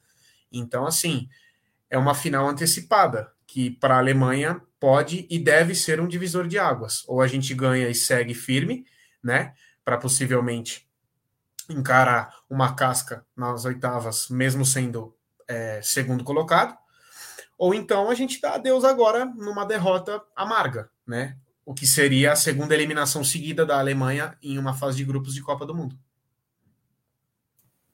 E Marina, se caso a gente vamos pensar nas projeções, não não haja, não ocorra nenhuma zebra aí, se o Japão ganhar da Costa Rica, a Alemanha só tem que só tem a opção de vencer e vencer. Nenhum empate ajuda mais, porque a Espanha fez sete gols de, de, no primeiro jogo, então o saldo de gols é absurdo. Então, se o Japão ganhar, o Japão já classificou. E aí vem praticamente a Espanha. A Espanha basta empatar, porque na última partida, mesmo que a Alemanha vença, ela não vai, é difícil tirar sete gols principalmente para o time alemão. Então, com, como que a gente pode esperar essa Alemanha? Porque agora, mais do que nunca, o nervosismo está à flor da pele. Né? Você tem que trabalhar primeiro, então, com, com o que a gente já comentou quando a gente falou um pouquinho sobre a Argentina, que é o emocional. Como respirar para uma partida tão importante e carregada de, de, tanto simbolismo. Caiu na primeira, já na, na última Copa, vem de, uma, de um ciclo bem complicado, troca de treinador, questionamentos. Então, como teve rusgas ali, a gente lembra, pouco tempo atrás, o Ter Stegen reclamando da questão do Neuer, porque ele alega que ele é, há muito tempo ele vem fazendo grandes atuações pelo Barcelona e nunca tem chance na, na Alemanha. Então, como controlar tudo isso e canalizar agora no eu preciso vencer? É, olha, a Alemanha está entrando em um cenário muito complicado, né? Principalmente aí mediante as críticas. Eu acho que principalmente depois dos próximos do último jogo aí também, que ninguém esperava. É, psicologicamente falando, vai entrar. É, eu ia fazer até um comparativo aí com a, igual a Argentina jogou hoje, jogou, entrou para ganhar, não tem jeito, vai ter que entrar para ganhar, entrar com sangue no olho e ver o que dá. Tá entrando, no meu ponto de vista, não é o favorito, sabe? Não tá entrando como favorito. Então, assim, a gente tem que ver o futebol, tem que ver como é que eles vão entrar aí. É, com essa responsabilidade, com, com esse controle emocional, é, principalmente que é decisivo, né? Para eles é, é, a final, não tem jeito. É, é, é, um jogo de final, eles precisam ganhar. É, não, eles decidem isso. Vamos ver como é que vai ser. Acredito que vai ser um jogo muito complicado. A Espanha é um, é um time muito difícil de jogar, ainda mais com essa molecada nova que está aí, entrou para tá fazendo a diferença, fez a diferença no primeiro jogo, eu acho que vai fazer a diferença contra a Espanha também, contra a Alemanha também. É, Vamos ver qual vai ser o futebol que a Alemanha vai apresentar. Acho que vai ser muito difícil, acho que controlar o emocional vai ser crucial para a partida, para os 90 minutos, não tem jeito, acho que vai ser crucial controlar isso.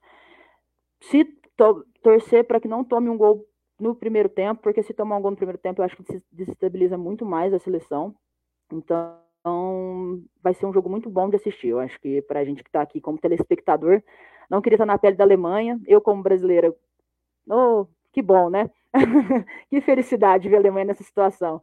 Eu, eu gosto, eu concordo com o Caio, eu gosto de ver o futebol, né, disputa, grandes times, França, Alemanha, quando eles passam lá, é muito gostoso ver esse futebol, futebol é um bom futebol, é um futebol jogado, futebol de grandes jogadores, são grandes equipes, mas assim, eu me importo com o Hexa, então assim, para mim a gente podia pegar o quê? Coreia do Sul na final, Arábia Saudita, vai, vamos torcer para esse povo passar, chegar lá, mas acredito que vai ser um jogo bonito de assistir, Estou torcendo para a Espanha. A Espanha está se destacando aí. Acho que vai destacar amanhã, principalmente por conta do emocional, igual você disse aí no começo. Mas acho que a Alemanha tem que entrar para surpreender, surpreender a gente, surpreender eles também, sabe? Tem que entrar para ganhar. Não tem jeito, porque se não ganhar, tá fora. E sair fora uma seleção tão grande quanto a Alemanha na fase de grupos não é bonito. E aí, uma seleção que vem com grandes críticas e acaba fechando a Copa do Mundo aí com grandes críticas, mais críticas ainda, não vai ser legal. Principalmente dos jogadores aí. É, Anis Sambari, viu? E ó, é, para fechar, para a gente fechar aqui também, vou deixar uma perguntinha que eu queria que vocês falassem um pouquinho. A Espanha, principalmente em cima do primeiro jogo. Surpresa ou afirmação? Vamos começar já por você, Marina. Já emenda já. Olha, olha, eu acho que é afirmação. Eu, os caras mostram, eu, não, eu, eu, vejo que a, a, Costa, a Costa Rica não jogou o futebol que esperava, sabe? Faltou. Eu acho que faltou o futebol.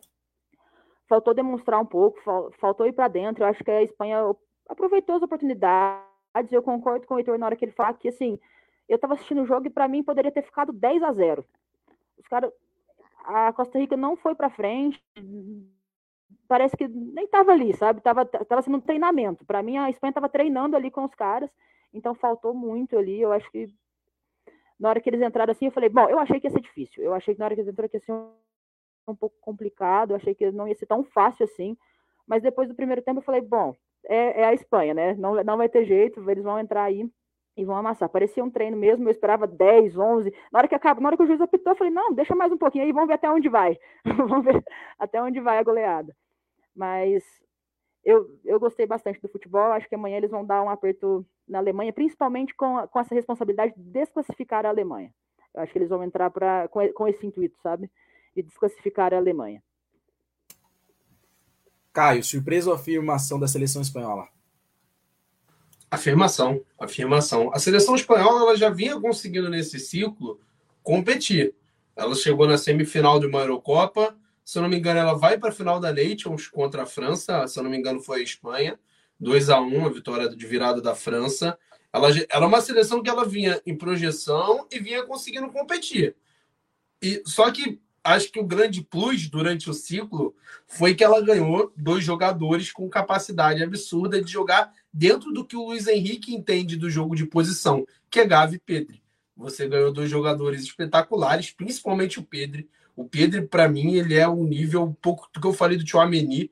É, um, é muito absurdo a capacidade que esse menino tem. E ele fez 20 anos, cara. 20 anos é meio assustador, assim, isso. Eu confesso que eu achei que se falasse para mim que ele tinha 25, 26, eu ia acreditar. Porque, assim, a capacidade que ele tem dentro de campo, o entendimento do jogo, é, é, é surreal, assim. Então, eu acho que eles, esses dois, nesse último ciclo, o Gavi, inclusive, tem um detalhe legal, da semifinal da Nations em, em diante, ele foi todas as partidas, ele foi titular. Com 17 anos ele entrou, virou titular, 12 jogos seguidos e chegou à estreia da Copa como titular e um dos melhores em campo. Você não, não lembro se ele ganhou o melhor em campo. Ganhou como o melhor em campo também, Caio. Ganhou o melhor em campo. Então, assim, então era o que talvez precisava para dar esse salto. Pra, e, então é um trabalho muito bem feito do Luiz Henrique, compara com o trabalho do Tite. Acho que é um trabalho que competiu, que chegou e, cara, um jogo coletivo espetacular, assim um esquema que potencializa o individual de cada atleta. Se você olhar talvez nome por nome ali, você fica um pouco, acho que um pouco que a Marina falou tem um pouco disso, né, no pré-copa ali, você olhar os nomes ali, dava essa por isso que vem a sua pergunta, né? É surpresa ou afirmação? Justamente pelo talvez por individual, quando você olha a convocação. Você fala, pô, tá abaixo de Alemanha, tá abaixo de, de França, tá abaixo de Inglaterra, abaixo de Brasil, Argentina. Só que, cara, esse jogo coletivo potencializa muitos jogadores dentro de um esquema que muitos jogadores ali têm no DNA, Jordi Alba, Busquets, é... Acho que o Luiz Henrique hoje representa mais o, Barcel... mais o, o esquema do Barcelona do que o próprio Xavi dentro do Barcelona. Acho que o Xavi ainda está num processo de adaptação é, que é normal também, é, ainda é um período muito curto para a gente poder avaliar, não tem nenhum ano direito de clube. Então, cara, é, é, isso. E você tem jogadores com esse DNA, com essa capacidade, potencializando outros jogadores. Caso do Ferran Torres, o próprio Ascenso fez uma partidaça no primeiro jogo também. É, então, acho que está num nível muito forte. Acho que, para mim, é afirmação. Chegou na Copa no, vamos dizer, no seu auge aí. Só mencionando o Gavi, ele, com o gol que ele fez na primeira partida, ele se tornou o jogador mais jovem a marcar com a camisa da seleção espanhola, 18 anos e 110 dias. E agora ele no ranking geral ele está em terceiro, ultrapassou o Michael Owen, ficando atrás apenas do Pelé, com 17 anos e 227 dias, e do atacante Manuel Rosa, de 18 anos e 92 dias. Ambos fizeram gols na Copa de 1958, se eu não estou enganado. Então, de qualquer forma, grande expectativa. Heitor, a Espanha, surpresa ou afirmação? Afirmação. Total e absoluta afirmação. É, como eu, eu trouxe para vocês, é uma adversária, falando como brasileiro que né, acompanha a, a, Espanha, é uma, uma adversária, é uma equipe que envolve a, os seus adversários, é, que sabe é, muito bem aquilo que é proposto dentro e fora do vestiário. O Caio trouxe para a gente perfeitamente Luiz Henrique é a cara da Espanha, a Espanha é a cara do Luiz Henrique.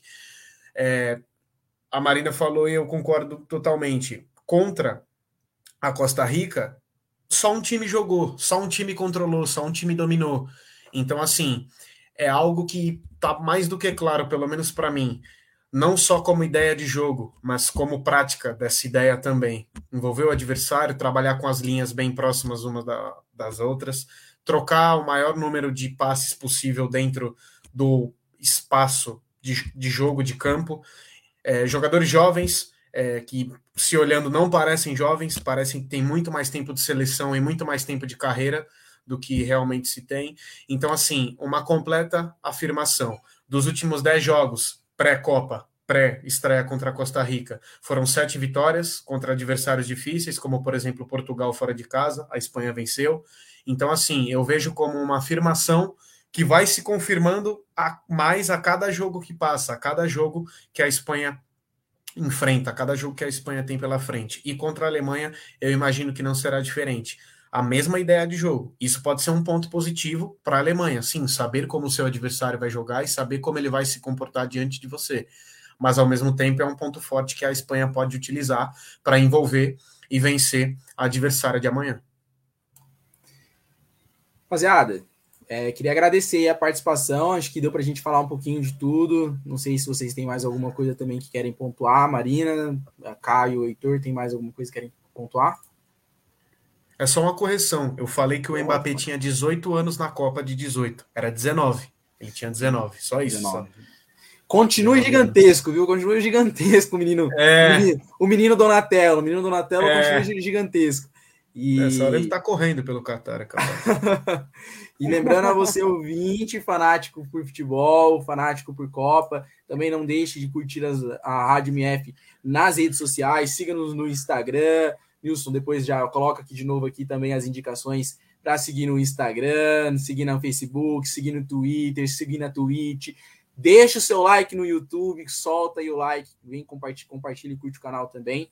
Queria agradecer dar todo espaço, Heitor. Prazer enorme, primeira vez nossa. Espero que sejam de muitas e que venha o Hexa, hein?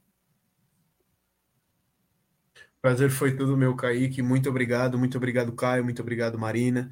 É, agradecer pela oportunidade. Conversar de futebol é sempre um privilégio, ainda mais com pessoas que entendem demais como vocês. Então, assim, foi uma estreia com o pé totalmente direito. Então, muito obrigado. Só tenho a agradecer pela oportunidade. Valeu. É, tamo junto. E Marina, também quero agradecer e tô totalmente contigo, viu? Quero que a Argentina caia. Não quero enfrentar a grande seleção, não. Porque da última vez que o meu time. Eu tenho um time, eu posso ser clubista, eu tenho um time. Esse time, quando, quando precisou, precisou jogar com um time mais ou menos, a gente falava assim: não, vamos colocar grandes times no, no caminho da Sul-Americana, não. Pegamos pedreiras, passamos. Quando pegou no time mais fácil, perdemos. Então eu já sou daquilo já tira todo mundo, não me dá trabalho. Eu queria que só Qatar, eu queria muito estar aí no grupo do Qatar para poder fazer minha aposta. Então, tamo junto e é um prazer, nossa primeira vez. Espero que seja, seja de muitas e o Ex é nosso. Com certeza, o Ex é nosso. O prazer é todo meu aí estar aí com vocês. É igual o Caio falou, é uma honra aí falar de futebol, é muito gostoso, não é uma coisa que a gente gosta. Falar do que a gente gosta não é nenhuma obrigação, é um prazer mesmo. Então, fiquei feliz aí, estrear aí com vocês, foi muito bacana, principalmente para falar de um jogo aí que estava todo mundo esperando a Argentina, né? Eu acho que todo mundo chegou aqui para falar sobre isso, estava todo mundo meio ansioso, mas foi muito legal. E o ex é nosso, tamo junto aí, tomara que a gente pegue as piores seleções aí, passa todos os ruins e o Brasil. e Caio também, quero, quero, imagina, eu quero agradecer também ao Caio. Caio, é Gosto muito de falar de tática, viu? Me segurei um pouquinho, porque senão, senão a gente faz aqui 3, 4, 5 horas tranquilo de programa. Adoro falar de tática. Sou sou fanático e sou influenciado pelo nosso nosso famoso cabeça fria, coração quente, que é o nosso grande menino Abel. E olha que ele, ele é rival, mas bato palmas para ele. Mas de qualquer forma, é prazer enorme estar contigo. E espero mesmo que seja o primeiro de muitos. E. Ah lá, deixa eu ver, deixa eu ver, deixa eu ver. Pô, tô querendo esse livro, hein? Eu, eu comprei o do Abel, Guardiola Confidencial. É bom, bom? Bom. Eu, você, Caio, pelo que eu vi, pelo que eu vi, Caio, você gosta bastante de tática, né? Gosto, gosto. Eu tô, eu tô me especializando em analista de desempenho. Eu tô fazendo. Ah, curso, beleza. Então depois eu vou te chamar, porque eu tenho sigo muita gente. Eu acho que você viu o vídeo do lance do Messi no Instagram de uma de um de um analista também, do qual eu sigo, porque eu sou fãzaço. Leonardo Miranda, da, sou da, dele. Eu já é mandei direct. É eu sou tipo aqueles ídolozinhos, sabe? Fãzinho, só fico mandando direct. Tudo que ele posta eu respondo. Porque, pô, o cara merece, o cara é muito inteligente.